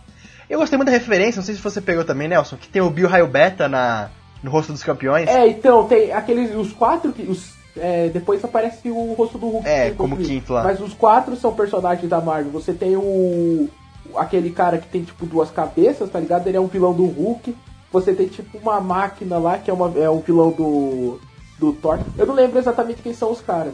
Mas o Bill Raio Beta é, é em- Mano, não tem como não perceber que é ele, tá ligado? Cara, eu queria muito que tivesse aparecido o Bill Beta nesse filme, ia ser muito engraçado. Ele e o Thor Sapo. Cara, E o Thor Sapo. Tinha, tinha espaço pra essa piada, vai. O Thor Sapo é referenciado nesse filme. É, cara, cara, mas puta. Tem. Muito bom, cara. Esse aí eu peguei, esse aí eu admito que eu peguei. Se você for pensar bem, o nesse filme, o papel que o Hulk tem em no Planeta Hulk é o Thor que tá fazendo. E o papel que o Hulk fez é o papel que o surfista prateado fez na HQ. Porque se você for lembrar, quem que era o, capi- o campeão em sacar antes do Hulk chegar era o surfista prateado, que tava escravizado lá. Uhum. E aqui era o Hulk. Enquanto o Thor foi o cara que saiu, tipo, caiu pelo ralo e foi pego e foi escravizado. Inclusive, gerou uma das melhores interações da, da história do cinema da Marvel, que é o Thor com o Hulk, mas o Bruce Banner, né? Não, não, fica calmo, fica calmo, não sei o que, ele fazendo massagem nos ombros dele, assim. Não, fica calminho, fica tranquilo, pode deixar. Rezou, rezou. Não, mano, O gente. sol tá cheio, o sol, a noite tá Foi, vindo, o foi sol tá muito se pondo, foda o sol tá quando, quando ficou foda aquela cena que ele tá com as roupas do Tony Stark e tal. é Porque até, até comentei, né? Ele tá no espaço em outro planeta com a roupa do, do- com a camiseta do Duran Duran. Aí chega uma hora que o Thor, o Thor pede pra ele, ah, não sei o que, ficar calmo. Aí ele fala, não posso ficar calmo, tô em um, tô em um planeta totalmente desconhecido, que cheio de coisa que me estressa. Você percebe que na ponta do olho dele, tipo, as veias dele tá Aham. ficando Aí o Thor, verde. não, não, não, fica tranquilo, Aí o Thor fica meio tá preocupado. Fazendo massagem nele assim atrás aqui. O Thor fica meio tipo, fudeu, fudeu. Você nunca mais vai lembrar do Hulk. Aí, taca um pau verde nele e tem uma marcha em homenagem ao Hulk, assim. Nossa, é. Não, mas tem outra cena, cara, que é muito boa, cara. Que é a referência ao. a cena que o. do Vingadores quando o Hulk pega o Loki pelas pernas e começa a bater no chão. Ah, é, nossa. Ah. Tá vendo como é bom? Aí o Loki até levanta, bem feito! O Loki comemora, mano. Puta que pariu. Que merda, velho. Não, mas mano, logo na, só que logo nessa parte que o Thor começa a agachar assim na frente do Hulk, ele fala, ai, que o sol tá nascendo, não sei o que. Eu falei, mano, você não é a viúva negra, velho. Ele vai meter a porrada em você. é muito. Foi. Não, ele pega a fala da Viúva Negra e usa toda vez que o, Bru- com o Bruce Banner. o Toda sol tá nascendo, o sol tá o nascendo, não tá sei o que. Ficou muito engraçado. Chega uma hora Tá- que eu o sol tá se pondo, Tá se pondo isso. Não, o melhor é quando o Hulk chega na arena, faz aquele, ó, o Loki olha pro grão-mestre, não, eu preciso ir embora rapidinho, não sei o quê. Eu preciso sair. Aí ele pega, o- aí ele pega o Thor e faz a mesma coisa no Vingadores 1. Tá vendo como é bom, caramba? E todo mundo, é. Cara, é muito bom, velho. Logo a primeira cena do Thor no dormitório do Hulk, que aí o Hulk fica falando, Thor vai, Hulk fica, Thor vai, Hulk fica, aí o Thor bate na barreira vermelha e ó, Thor caiu. E o Hulk dá risada, mano. Aquele Hulk safadão foi a melhor coisa, velho. O puta. Garota Não, raivosa. rapidinho. Melhor, acho que pra, pra, pra mim, melhor piada do filme, quando ele pega a bola de boliche. Vou sair por aquela janela. Nossa, que ele joga no Aí vidro, ele ataca a mano. bola, dá uma volta Aí mano, na hora, que, na hora que ele virou pra atacar, eu falei, mano, não é vidro, velho. O Hulk tá no bagulho, não dá, mas não vai por vidro, mano. Ah, a bola bate nele uma pá. Ele cai que nem bosta.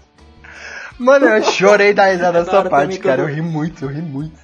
Quando ele cai na. Quando ele cai em Sakara e a, a Valkyria sai da nave, ele é meu! Zuc. Que ela cai Ah, é que ela tá bebona, né? Não Ah, que ela tá saindo. Mano, Ela começa a na é tua muito casa. show off, cara.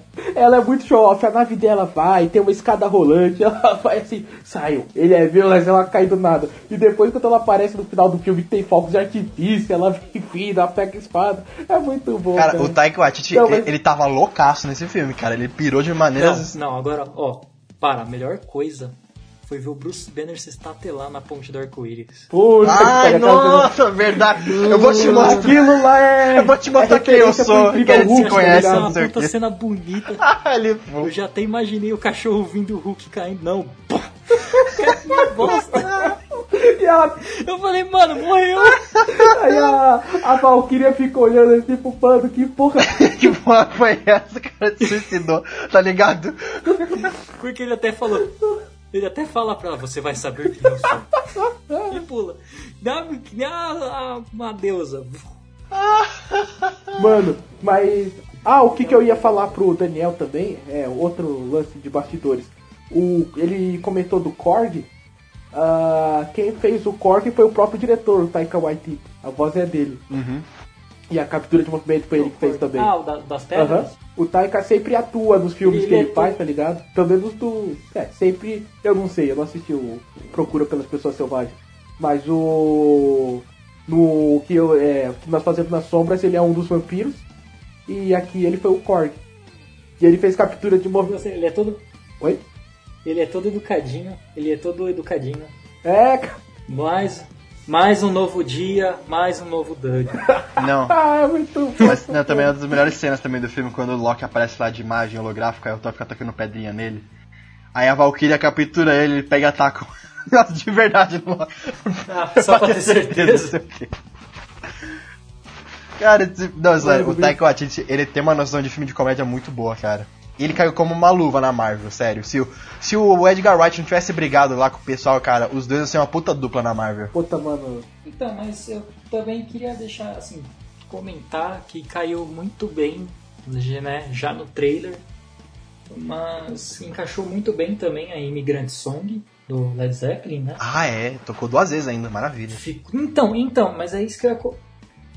É que Migrante Song é daquele tipo de música que é melhor que sexo, tá ligado? Ela encaixa em qualquer canto. Então, mas isso que eu ia falar. ah, aquele T é que assim, essa música pra mim combinou muito mais com a própria Hela do que cena do Thor mesmo lutando. Não tô, não tô querendo dizer que não como usaram no filme ficou ruim, ficou bom. Mas eu acho que se tivesse sido usado naquela cena da Hela matando todo mundo, eu acho que ia ficar mais legal. Porque aquele, aquela música eu achei que é muito mais tema dela do que tema do Thor. Pra quem não escutou Imigrante Song Led Zeppelin, né, gente, pelo amor de Deus. fala sobre, fala sobre mitologia nórdica. Então, mas só que. É muito foda. Só que isso pra você ver, tá vendo? Olha como é que pega bem. Uh, como o lance da a Marvel usar esse lance das músicas, fica muito bom. Cara, Primeiro, o primeiro Thor não tem nenhuma. cara, bosta. não, cara, você falou isso agora, mas Edgar têm. Wright, cara, sério, volta pra Marvel, pelo amor de Deus. Faz, faz as pazes com ele, pelo amor de Deus. As É pazes. porque Tipo, não, essa- gente, eu comentei com você o, qual que foi a treta da Edgar Wright. É, né? comentou, cara. Então por isso que eu falei, agora Será que cabe falar aqui pros ouvintes? Acho que cabe, né? cabe, né? Cabe. Ah, antigamente, ah, tinha um cara chamado Ike Perlmutter e ele era um grandíssimo filho da puta. Ele era ranzinza, ele era um cara que queria ter o controle da o controle criativo na mão dele, não sei o que. Ele diz, o Érico Borgo do Omelete, ele falou em entrevista que certa vez, acho que foi ele que falou, certa vez ele foi num evento pra Vingadores 2 e o Aiko Permuter tava vendo se os jornalistas estavam pegando apenas um refrigerante, porque é o que ele tinha comprado pro, pro evento, tá ligado? Pra economizar. Ele, ninguém podia pegar dois refrigerantes. E o cara ficou lá olhando. E esse Aiko Permuter, ele foi o cara responsável por encher o saco do. Porque o que o, o, Edgar Wright fala é que a Marvel ficou enchendo o saco dele para que ele colocasse mais coisas de Vingadores ali no meio. E foi o Ike Permuter que estava fazendo isso. Então o Edgar Wright pegou raiva desse cara, pediu demissão, o Joss Whedon ficou. ele fez Vingadores Era de Ultron putaço também por causa do Ike Permuter. E o. a- chegou no ponto do Ike Permuter não querer que o Robert Downey Jr. participasse do Guerra Civil por causa do salário dele. Olha Só só. que o Kevin Feige foi lá, ele foi, conseguiu mexer os pauzinhos dele e foi falar com o Bob Iger, que é o chefão da Disney. Aí o que, que o Bob Iger falou? Ele falou, pau no cu do Ike Permuter, quem é o chefe do Marvel Studios agora é o Kevin Feige sozinho, o Kevin Feige agora ele responde diretamente ao Bob Iger, e o Ike Permuter, ele foi, tipo, tirado do da Marvel Studios, só que ele ainda é o chefe do, da- do departamento de quadrinhos e do departamento de televisão. O projeto que o Ike Permuter tava querendo enfiar a goela abaixo nos quadrinhos, nos cinemas, era o Inumanos, por causa da treta que ele tava alimentando com a Fox por causa dos direitos do X-Men e do Quarteto Fantástico. É por isso que Inumanos depois saiu do calendário de filmes da Marvel e virou uma série, porque aí fica na mão do Ike Permuter ainda. E é, com toda essa movimentação é por isso que a Marvel tava tretando com a Fox. Mas no cinema isso tá ficando mais de boa. As duas têm até que uma boa relação. Ah, tipo, tem personagens que aparecem nos filmes da Marvel, por exemplo, que são concessões da Fox. E personagens que apareceram na Fox, por exemplo, a Negasonic Teenage Warhead do Deadpool, ela foi parte de um acordo que a Marvel fez com com a Fox. A Fox pediu pra usar ela, daí a Fox permitiu que ele que a Marvel usasse algum outro personagem. Então, por isso que a gente tá vendo agora esses filmes. A gente tá vendo Guardiões da Galáxia Volume 2, que é um muito James Gunn, a gente viu Thor, é, Ragnarok, que é muito Taika Waititi, porque agora o Kevin Feige é o chefão e ele tá dando mais liberdade pro, pros diretores fazerem o que eles quiserem. É, o, di- o diretor desse Thor, que agora eu esqueci o nome, vocês Taika muito Waititi. é, ele falou isso aí, né? Taika Waititi. É, ele falou que a liberdade dele nesse filme foi tipo 100%. Então, por- justamente por causa disso que a gente tá falando. A gente já sabe que não foi 100% porque até essa Thompson falou que tem uma cena dela que foi cortada, que ela era, tipo, era uma mina saindo do quarto dela, tá ligado? Ah, é, eu tô ligado isso aí. Então, e o, ela disse que o Taika lutou por essa cena continuar e foi cortado. Então não foi 100%. Mas, tipo, já foi bem mais do que era na época do Ike Permuter. Então, se isso tivesse acontecido antes, toda essa. O Kevin Feige, nosso herói, nosso deus, tivesse lutado antes, então a gente provavelmente ainda teria Joss Whedon pra dirigir os três. Ele é o Edgar Wright, É, né? Vingadores 3, aliás. A gente teria tido um homem. Sim, ué, disse também que o, o, o Kevin Feige lutou até o último momento pro Edgar Wright continuar, porque foi o, o próprio Kevin Feige foi atrás do Edgar pra escrever Homem-Formiga, tá ligado? E, cara, infelizmente não deu. Infelizmente a gente tem esse tipo de gente no mundo, né? Mas Por isso que até a equipe do Inumanos falou que a série foi um erro. Mas tá. É, na verdade foi o cara do da IMAX que falou, né? O, porque ele foi um dos que colocou dinheiro em Humanos É? e teve prejuízo. É, Você tava. Ele tava falando que foi um erro ter feito o lançamento em IMAX. Basicamente ele falou que era uma porcaria, é muito pior do que os filmes da Marvel, e a galera que foi assistir tava esperando algo no nível dos filmes da Marvel. você tava falando rapidinho, só voltando pro filme, você tá falando de cena cortada. Eu achei muita. cara, Eu achei, achei assim, inacreditável. Tem uma, tem uma piada daquela. Quando eles estão no nave do Grão-Mestre. A da orgia. Da orgia, cara. Eu falei, Da meu orgia, caralho. mano, pode Eu Falei, mano, tem essa piada no filme da Marvel. Essa piada? Caramba. É, e ela falou orgias, falou, não toque em nada. É, e o Thor ainda vira, não toque em nada. Eu falei, gente, Guardião da Galáxia. É isso, isso, isso deixa. Isso deixa implícito duas coisas. Primeiro, que a Disney, tipo, tá dando mais. A gente já teve a, a cena do Pollock, né? A gente já teve a discussão do Drax sobre o tamanho do pênis do Ego. E Ah, agora se a ele gente, teve ou não. a gente, aham. E a gente teve agora essa citação à orgia. E segundo, o Thor, ele faz uma cara que deixa claro que ele já participou de várias, várias coisas dessa. Então, tipo, caraca, isso é um tapa na cara de quem dizia que não, agora a Marvel tá com a Disney, então ah, a gente vai ter os Vingadores infantis, não sei o que, não sei o que. que- tá que pariu. Piadinha bem pesada. Ai, gente, meu Deus.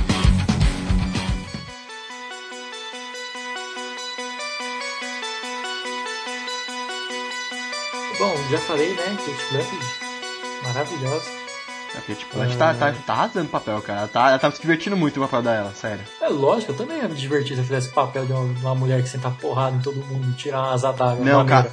E o capacete dela se transformando é muito foda Mano, também. não, eu é não gostei foda. da Cara, transformação tipo- do capacete. Ah, eu gostei, cara, que ela passa a mão assim, vira o capacete, eu gostei, ah, gostei. sei lá. Ficou muito bom, mano. Ficou muito bom. Para, ficou muito Ela bom. de cabelo solto, achei melhor. Sabe o que eu não gostei? Eu queria que o Thor continuasse usando o capacete. Ele tá, ele tá com o cabelo curto, era uma ótima justificativa pra ele querer usar aquele capacete. É, com aquele amor que ele tinha, aquele cabelo. Não corta meu cabelo, senhor. senhor. Então, eu achei que ia ter o capacete mais pro final, tá ligado? Tipo, ele indo pra batalha final, ele ia botar o capacete e tal. E não... Aquela. Não, eu já achei. E aquela referência Eu a- acho a bacana que ele não Caça-Fantasmas? usou o capacete original. É. Aquela referência a Caça-Fantasmas, que Oi? ele e o Loki chegam com o negocinho assim de atirar, parecendo um Caça-Fantasmas. Não peguei essa. Eu não achei caça-fantasmas, cara. Eu achei Flash Gordon aquilo. Ah, pode ser também, mas eu achei, achei bem mais Caça-Fantasmas, cara, que ele tinha aquelas arminhas assim, com os dois, sabe?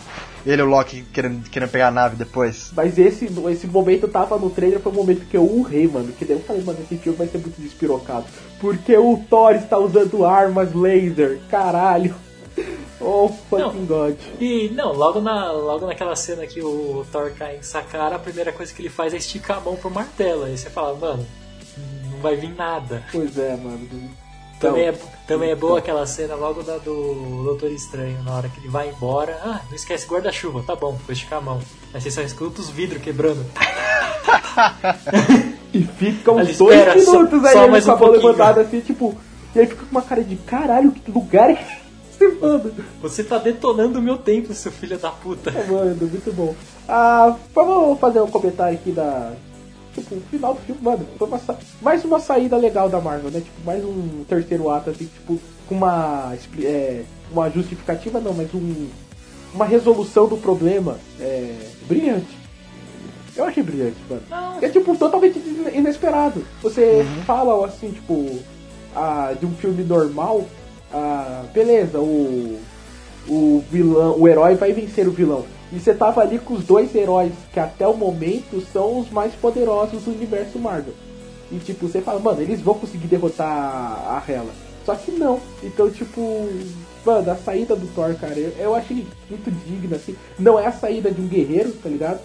É, isso, eu acho que isso, tipo, dá- o Chris Hemsworth deixou passar isso pela da atuação dele, que tipo, ele tava fazendo aquilo com pesar, que ele queria aceitar o a porrada naquela mulher, mas mesmo assim, tipo, foi. Mano, ele fica muito overpower no final desse filme, cara. Fica, Quando muito ele- apelão. Não, mas ah, é da hora também o. Aquela, logo naquela cena no final que os caras fazem aquela meio flashback ah, super-homem com o Kevin Costner, né? Que é o Thor com o Odin. Ah, ah, mas ela destruiu meu martelo. Você é Thor, o deus dos martelos? Mano, muito bom, cara. E não fica, Então, tipo, mas eu- parecendo que é uma piada, parece que é tipo meio que é realmente um sermão de um pai falando, mano. Não, seu irmão, você fica, realmente fica. Aí ele fala, eu não sou tão poderoso que nem você. Ele fala, não, você é mais.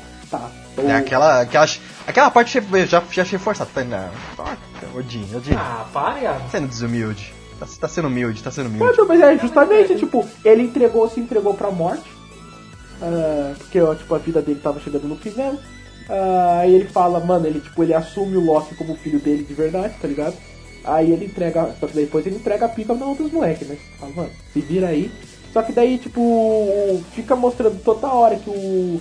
Embora não seja mostrado isso no filme, porque até tá no trailer que é, tipo, as coisas estão acontecendo muito rápido nesse filme, então não tem tempo pro Thor parar e ter aquele. Tipo, ter o lamento, tá ligado? Ter o. Tipo, ter o momento de mourning dele. Só que fica mostrando em vários momentos quanto ele sente a falta do Odin. A falta do. Justamente com esses flashbacks. E por isso que ele é importante.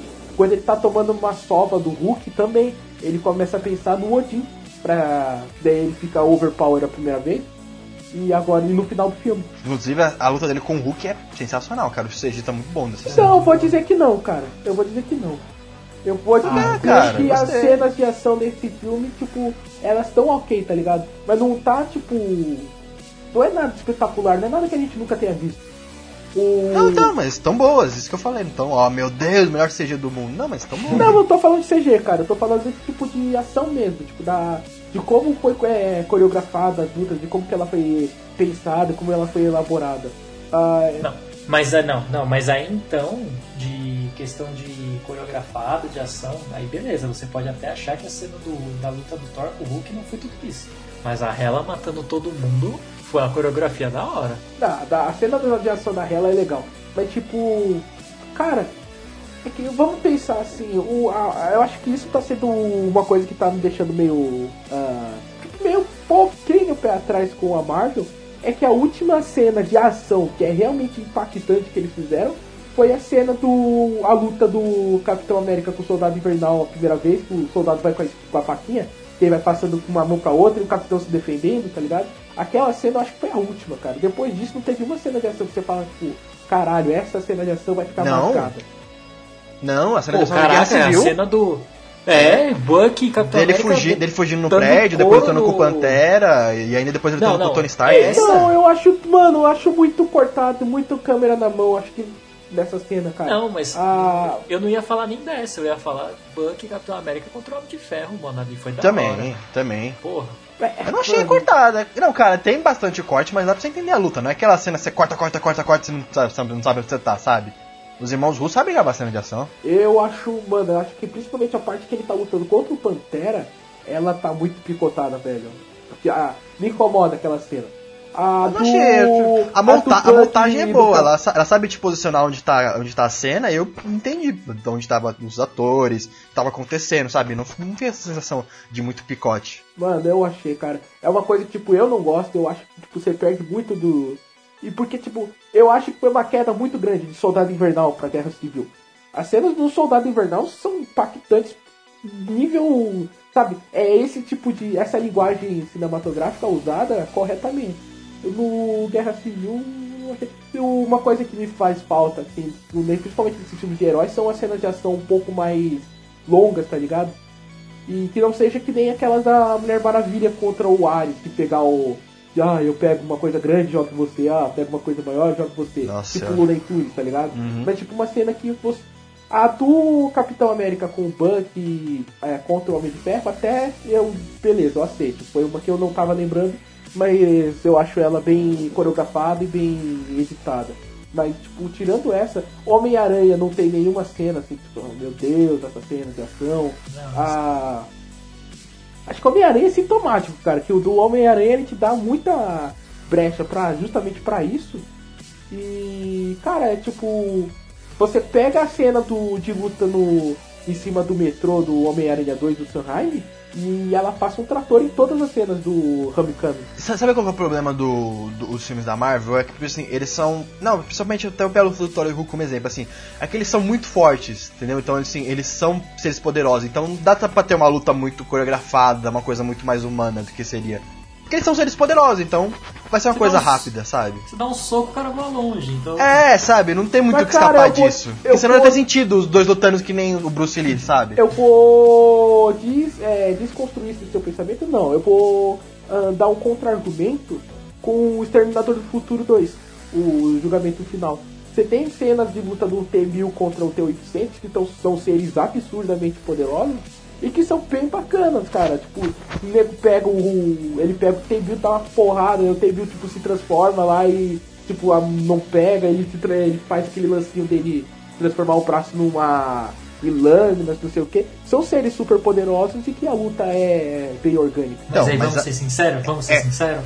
Se, o, se naquela época tivesse a tecnologia de fazer um robô voar uns 500 metros, eles tinham feito isso. Não sei, cara, é o James Cameron, velho. O James Cameron, ele é um cara que... Cara, o James Não, Cameron, é- Não, não, não. James Cameron fez Terminator do Futuro 3, mano. Não fez não, você tá maluco, velho?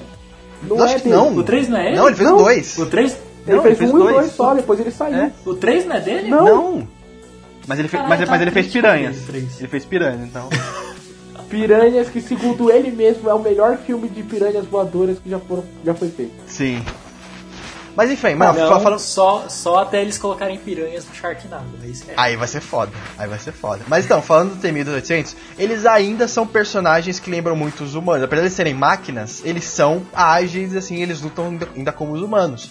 Você pega o Thor, ele é um deus, o Hulk, ele é um ser modificado. Então, ele dá um soco, o Hulk quebra o chão. O Thor, ele solta raio, entendeu? É uma coisa assim que, cara, e eles também não são treinados pra luta. É, mas, mas o Thor pode ser, mas o Hulk não, o Hulk só O- vai quebrando o Thor coisas. É, o Thor é, o Thor ele é um guerreiro.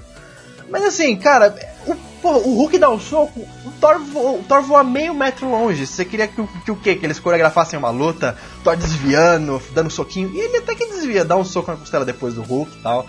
Mas realmente não tem muita coisa. A Assim, cena de luta do no Vingadores eu acho mais impactante do que essa cena de luta daqui. É, sim, não, assim, a cena de luta ela é legal, mas não pela coreografia, tô falando pelo, pela computação gráfica mesmo, que eu achei bem interessante. Agora a Marvel dá pra pirar mais pelo nível da, da computação, dá pra pirar mais em, em lutas espaciais, em poderes, essas coisas. Assim, depois de Doutor Mano. Estranho, pirar mais é impossível. Dá, dá, sempre dá, dá, sempre dá. Depois daquela primeira cena que ele ficou viajando pelo universo com a. com a. a Ah, não dá, mano. Porque agora em Vingadores. Eu nunca vou É, esquecer porque agora em. Vingadores. Toda aquela cena, velho. Eu tenho um amigo cujo nome nunca direi, mas que ele gosta de usar é, coisas ilícitas. Mas ele fala que o sonho dele é assistir aquela cena, tipo, estando em outra dimensão, tá ligado? Não, agora que eu lembrei de uma coisa, a gente tava falando das piadas, né? Aquela piada da orgia e tal, e falar a cara, cara do Thor. Mano, eu, eu, eu tenho uma cena bem antes dessa ainda. Uma cena antes dessa, com a Bem piada antes. pesada desse jeito. Piada pesada. Não tão pesada, eu acredito. Não, é pesada sim, porque é uma coisa que você nunca vai imaginar que vai acontecer. Ah, a cena que o Thor vê o Hulk peladão. Ah, Hulk é, o pelado, Hulk pelado, mano. pode crer. Quem é que vai imaginar o Hulk pelado? Ai, ai, não, não, não, não, agora, tá na minha mente, agora tá na minha mente, droga. Agora tá na minha mente. E ele fica enojado, tá ligado? É muito bom. Ah, Então, caraca, e- velho. Falando do final, eu, é aquela mesma coisa que eu até falei mais cedo. ah, o final me surpreendeu, porque assim, eu já sabia do Ragnarok, né? Eu tenho, eu tenho livro, história, primeiras histórias da mitologia nórdica, que tem a do Ragnarok. Mas não, eu achei que eu não. Eu achei que eles não iam seguir a mitologia ao pé da letra. Eu achei que ia ser só a Hela e foda-se. Entendeu? Vai lá, resgata e não destrói, acaba não destruindo Asgard. Mas não, o final me pegou de surpresa. Muito de surpresa. Pois é, mano, eu gosto Uma, do final. uma dúvida. Ainda mais o carinha lá, "Ah, se a fundação ainda estiver sólida, dá pra reconstruir. Pá! É, agora já era. Uma coisa, E ele fala com aquela vozinha, cara. Aquela vozinha do Taika Waititi é a melhor coisa do filme. uma coisa, você. Não, você- tá. Não, sim, eu sei que deve saber até mais. Ah, No, na cena pós-créditos, vocês viram, né? Que o Thor encontra a navezona gigante. Sim. É. Tem a ver com Guardiões da Galáxia? Não, aquela é, é uma das naves da frota do Thanos. Ah, da frota do Thanos. Ah, tá, tá. Obrigado. Tava com É, muita dúvida de, não de qual nave que era. identificar qual das naves que é, mas é uma das naves da frota do Thanos. E isso casa com as descrições que a gente tem do trailer de Vingadores Guerra Infinita, que diz que começa com Thor no espaço e ele tipo meio que desmaiado. Ah, então a gente já sabe o que vai acontecer com, essa, com a nave dos Asgardianos. Já saiu. Não, já saiu aquela, aquela, aquele, aquela ceninha vazada, né? Que caiu. Que o Thor cai dentro da nave do Peter. Então, mas não, é, não saiu em. Não saiu oficialmente, tá ligado? Eu tô esperando sair oficialmente pra ver. Mas as descrições, todas as descrições falam que o Thor começa no espaço e ele bate na nave do na Milano. E é justamente isso que tá acontecendo. Ah, que, tipo, que a cena pós-crédito dá a entender que vai acontecer, aliás. Que ele tá. Aquela é, com certeza, é uma nave da frota do Thanos. Então essa ligação. Gente, vai estrear em abril Vingadores 4. Meu Deus, chega logo, vai estrear em abril. Vingadores 3, maluco. Em abril agora de 2018. É. Não, Vingadores 4. 3? Não, Vingadores 3, desculpa, desculpa. Você tá 3. doido? É o 3. É o... É. 4 é em 2019. 3, o 4, o Guerra Civil foi Capitão América. Vingadores 3, Guerra Sem Fim, Vingadores Guerra Infinita. Meu Deus do céu, gente, em abril. Mas já vai ser agora em abril de 2018. Vai, 26 de abril, tá aqui a data de estreia. 2018. Caralho! Ih, não saiu, não saiu o trailer. Cara, não saiu o trailer ainda. Eles estão tipo Star Wars, segurando o trailer pra caramba. Então, ah, quantos são os próximos filmes da Marvel? É um boa, já que você já tá com o calendário aí na mão. É, Pantera Negra estreia quando? Ah, tem Tem Pantera Negra ainda, não tem? Pantera Negra estreia em fevereiro. Ah tá, tem Pantera Negra primeiro. 16 Pantera de fevereiro de Negra 2018 primeiro, depois e Vingadores E depois Homem-Formiga. em abril. É, e Homem-Formiga e Vespa. Cara, eu tô com muita impressão Estreia, cadê aqui? que. É, em julho. E fazendo julho. off-topic aqui. É, eu tenho a teoria de que a joia da alma é aquele anel que o, o rei Chaka entregou pro T'Challa antes de morrer. É, só falta ela, né? Porque eu pensei que ia aparecer em Vingadores. Eu pensei que ia aparecer em Vingadores Guerra Infinita, mas não. Ah, mas estão falando que Thor, é. Ragnarok, desculpa, Estão mas não falando que é?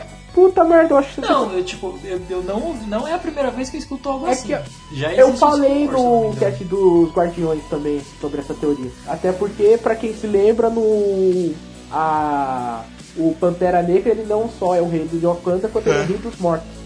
Então, aquilo ser a pedra da, da alma pra justificar ele ser o rei dos mortos é super cabível.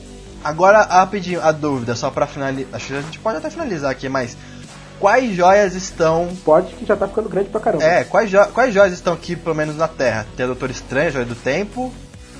A do Tesseract, A a do tempo do tá Tesseract o Thor pegou. A a do o- Visão, É, a- a do Visão, da mente. O Tesseract o Loki pegou. Não, que, que tá aqui na Terra só. Que tá, que tá aqui É, na só as Terra duas, só. né? Aí a outra, o É, Tesseract lá, o Loki O pegou. Tesseract tá em Asgard. O Loki deve ter pegado, o porque ele olhou ali assim. e-. Ele deve ter pegado. Aí o. a- Provavelmente. A do poder, a do poder tá com os guardiões. Não, não mentira, tá lá com a tropa nova. Não, a do.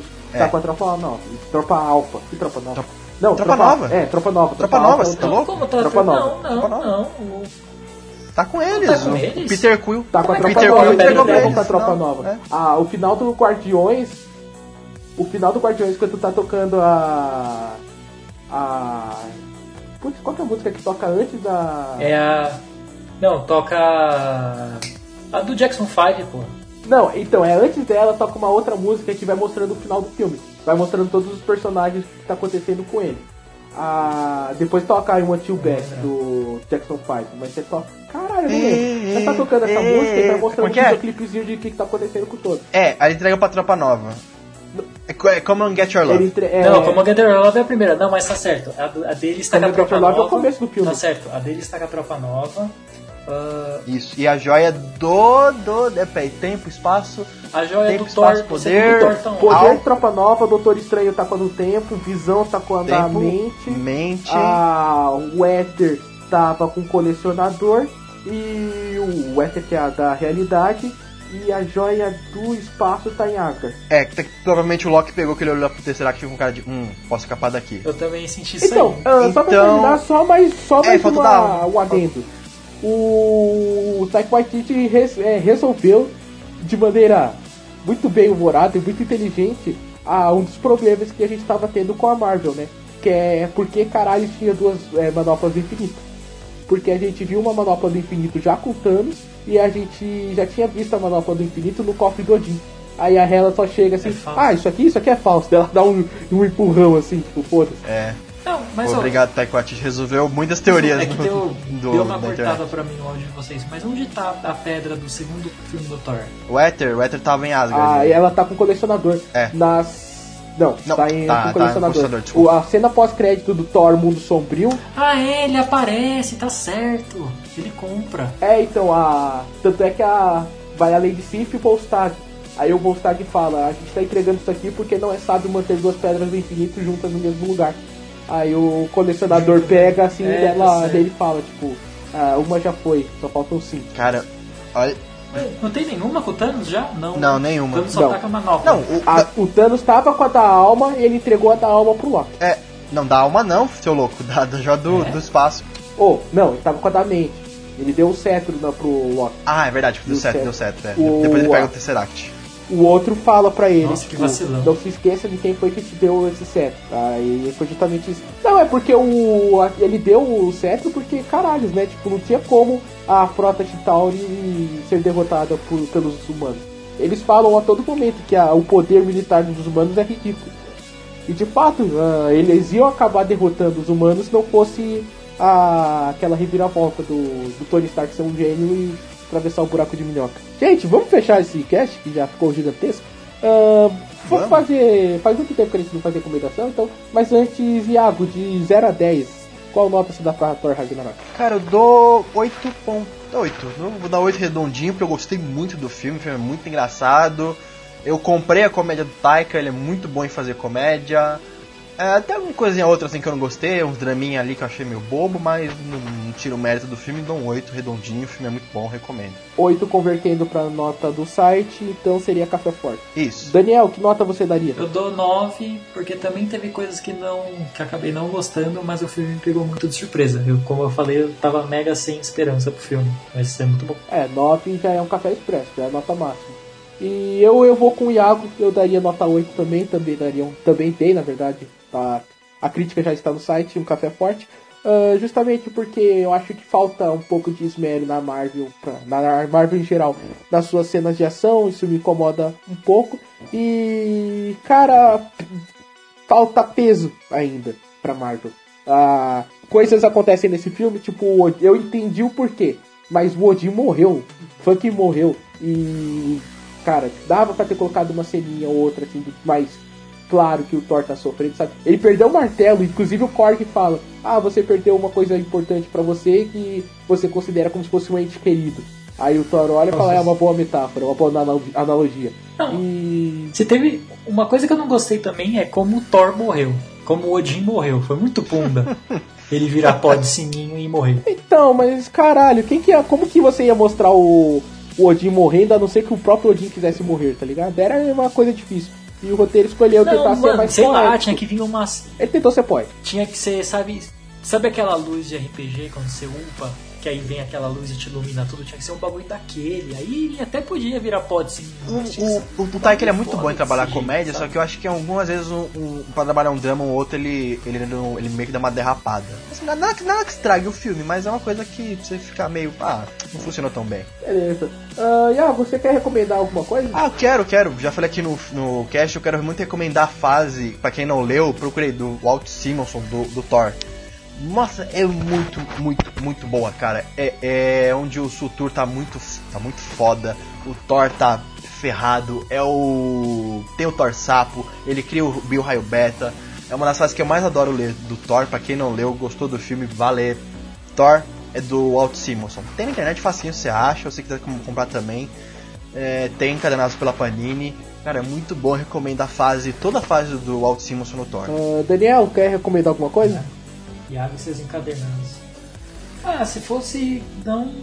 Seria mais para conhecer mesmo o início do Thor nos Vingadores, mas eu ia recomendar. Não prioritariamente, como o Iago faz, mas a primeira história dos Vingadores, né? Porque tem gente que não acredita quando eu falo que a primeira equipe dos Vingadores era Thor, Homem de Ferro, Hulk, Vespa e Homem-Formiga. Tem gente que não acredita. Ah, Porque não tá. tem Capitão América. Porque tem gente que fala que não, que tá errado. E muita gente acha não que o Capitão América é o Vingador fundador, mas ele não é. Sendo que uhum. o gigante, sendo que quando tem o gigante já não é mais Vingadores, é o Supremo. É, Homem-Formiga. É. Ele só fica gigante com o jaqueta amarelo na Marvel. Não. Ah, é. O. A... Só isso. Eu quero recomendar então a fase do Jason Aaron, principalmente o encadernado da Panini Thor, o Carniceiro dos Deuses, e Thor, a Bomba Divina. E os dois contam a mesma história, uma é continuação direta do outro. O Bomba Divina é a continuação do Carniceiro dos Deuses. E, cara, Thor do Jason Aaron tá muito gostoso de ler, é, é a fase atual, então vão atrás. Ele cria conceitos, ele bota conceitos. Inclusive, inclusive o Aaron, o Aaron é muito do Simonson, né, também. Uh, podemos, sim, sim, sim. Mitologia ele é, nórdica. Cara, ele tá com foda-se pro Thor Vingador, tá ligado? E ele vai, tipo, a fundo no Thor, uhum. tipo... É, não só a mitologia nórdica, mas o fato dele ser um deus. A palavra dele ser Thor, do deus do trovão, a palavra Deus tem muito mais impacto pro Jason Aaron do que Demais. o Walt Simonson ele se voltava muito pra mitologia nórdica. É, mas tipo, a mitologia nórdica de, é, existe a história do Thor ter virado um sapo na mitologia nórdica. A, sabe, a, a história mais importante dele é a último viking, que é muito. tem muita coisa de mitologia nórdica ali. E só que o Aaron ele vai mais tipo, mano, o que significa o Thor ter sido um deus? Ah, o, o vilão dessa história, o Korg, inclusive, ele é um cara que perdeu a fé no em deuses, só que ele sabe que deuses existem. Como que isso acontece? Sabe? É isso que o Jason Aaron tá interessado em, em trabalhar em Thor, o fato dele ser um deus realmente. Não? Ah, por isso que eu acho interessante. Bem, galera, ah, vocês querem dizer mais alguma coisa? Eu só queria fazer um mini adendo, é um adendo meio retardado. Ah, é, esses são os melhores. Porque, porque assim, é, não no mesmo nível, mas é meio igual, tipo, assim, exemplo, esse filme do Thor Ragnarok, né? Ele não, assim, por exemplo, Logan. Logan ele não é o filme perfeito. Mas, levando em consideração os outros filmes do Wolverine que a Fox fez, Logan é uma obra-prima, né? É. Sim, não, eu entendo o que você quer dizer e eu concordo. Entendeu? Não é retardado a sua. Thor é, Thor é meio a mesma coisa, tipo, meu, não é o filme perfeito, mas se você levar em consideração os outros, caralho. É Os dois tiveram o primeiro filme lamentável, os dois tiveram o segundo filme que, tipo, ah, podia ter sido muito mais, exceto uma coisa ou outra. Ah, no Logan, no Lamentável, é. Wolverine ia Mortal teve um terceiro ato que é, é medíocre. É medíocre não, é lamentável aquele terceiro ato. E no. E no Thor Mundo Sombrio você tem um sério problema de tipo, composição de personagem, principalmente os personagens da Terra, mais uma vez cagando os filmes do. Acho que esse filme é tão melhor porque não tem personagem humano. Era ó. Tem o Doutor Estranho, mas o Doutor Estranho não conta. E. Então, tipo, eu concordo com você. E você, Iago, mais alguma coisa a dizer? Não, só isso mesmo. Ah, bom. Então, pessoal, ah, esse aqui então é mais um Caputino Cast. Você está escutando ele, então tipo, você sabe como baixar esse episódio. Então não tem como. Por que, por que, que a gente fala pra galera ir pro site baixar os episódios? Sendo que eles já baixaram o episódio. Já mais saberei. Ah, mas vão lá na nossa página. Baixar os outros episódios. É, pode ser. Vá no site bookstimebrasil.com.br para escutar os nossos outros episódios, inclusive o já citado aqui várias vezes é, episódio sobre Guardiões da Galáxia Volume 2. Ah, escutem, leiam, tem críticas lá, tem a minha crítica no, de Thor Ragnarok no site. Ah, Escuta o cast de 50 tons de cinza também, é muito bom. esse aí é, é- Esse aí ficou bom mesmo, mano. Foi- pelo menos foi divertido gravar pra caralho. Que só o cast foi divertido de gravar, de gravar na história. Mas o que mais? Ah, nós temos um canal no YouTube, que é o Caputino Time. Nós temos a nossa página no Facebook, que é Muito Time Brasil, no Instagram também. Ah, lá você consegue ver as nossas as novidades, o que nós estamos trabalhando, ver como saber quando que acontece os lançamentos dos nossos casts. Geralmente eles são a sexta, na quinta-feira, perdão, mas é, pode ser que não, mas geralmente é. E o que mais que a gente faz? A gente tem os nossos podcasts irmãos, que é o Expresso do Dia, onde nós falamos sobre uma obra literária, abordando aspectos mais.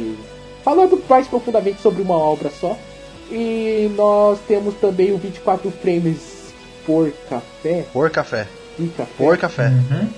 De café ou por café? Puro café. 24 frames por café, encabeçado pelo meu grande amigo Mike, onde nós damos pequenas aulas sobre cinema. E eu acho que é isso, gente. Busquem conhecimento. E até mais.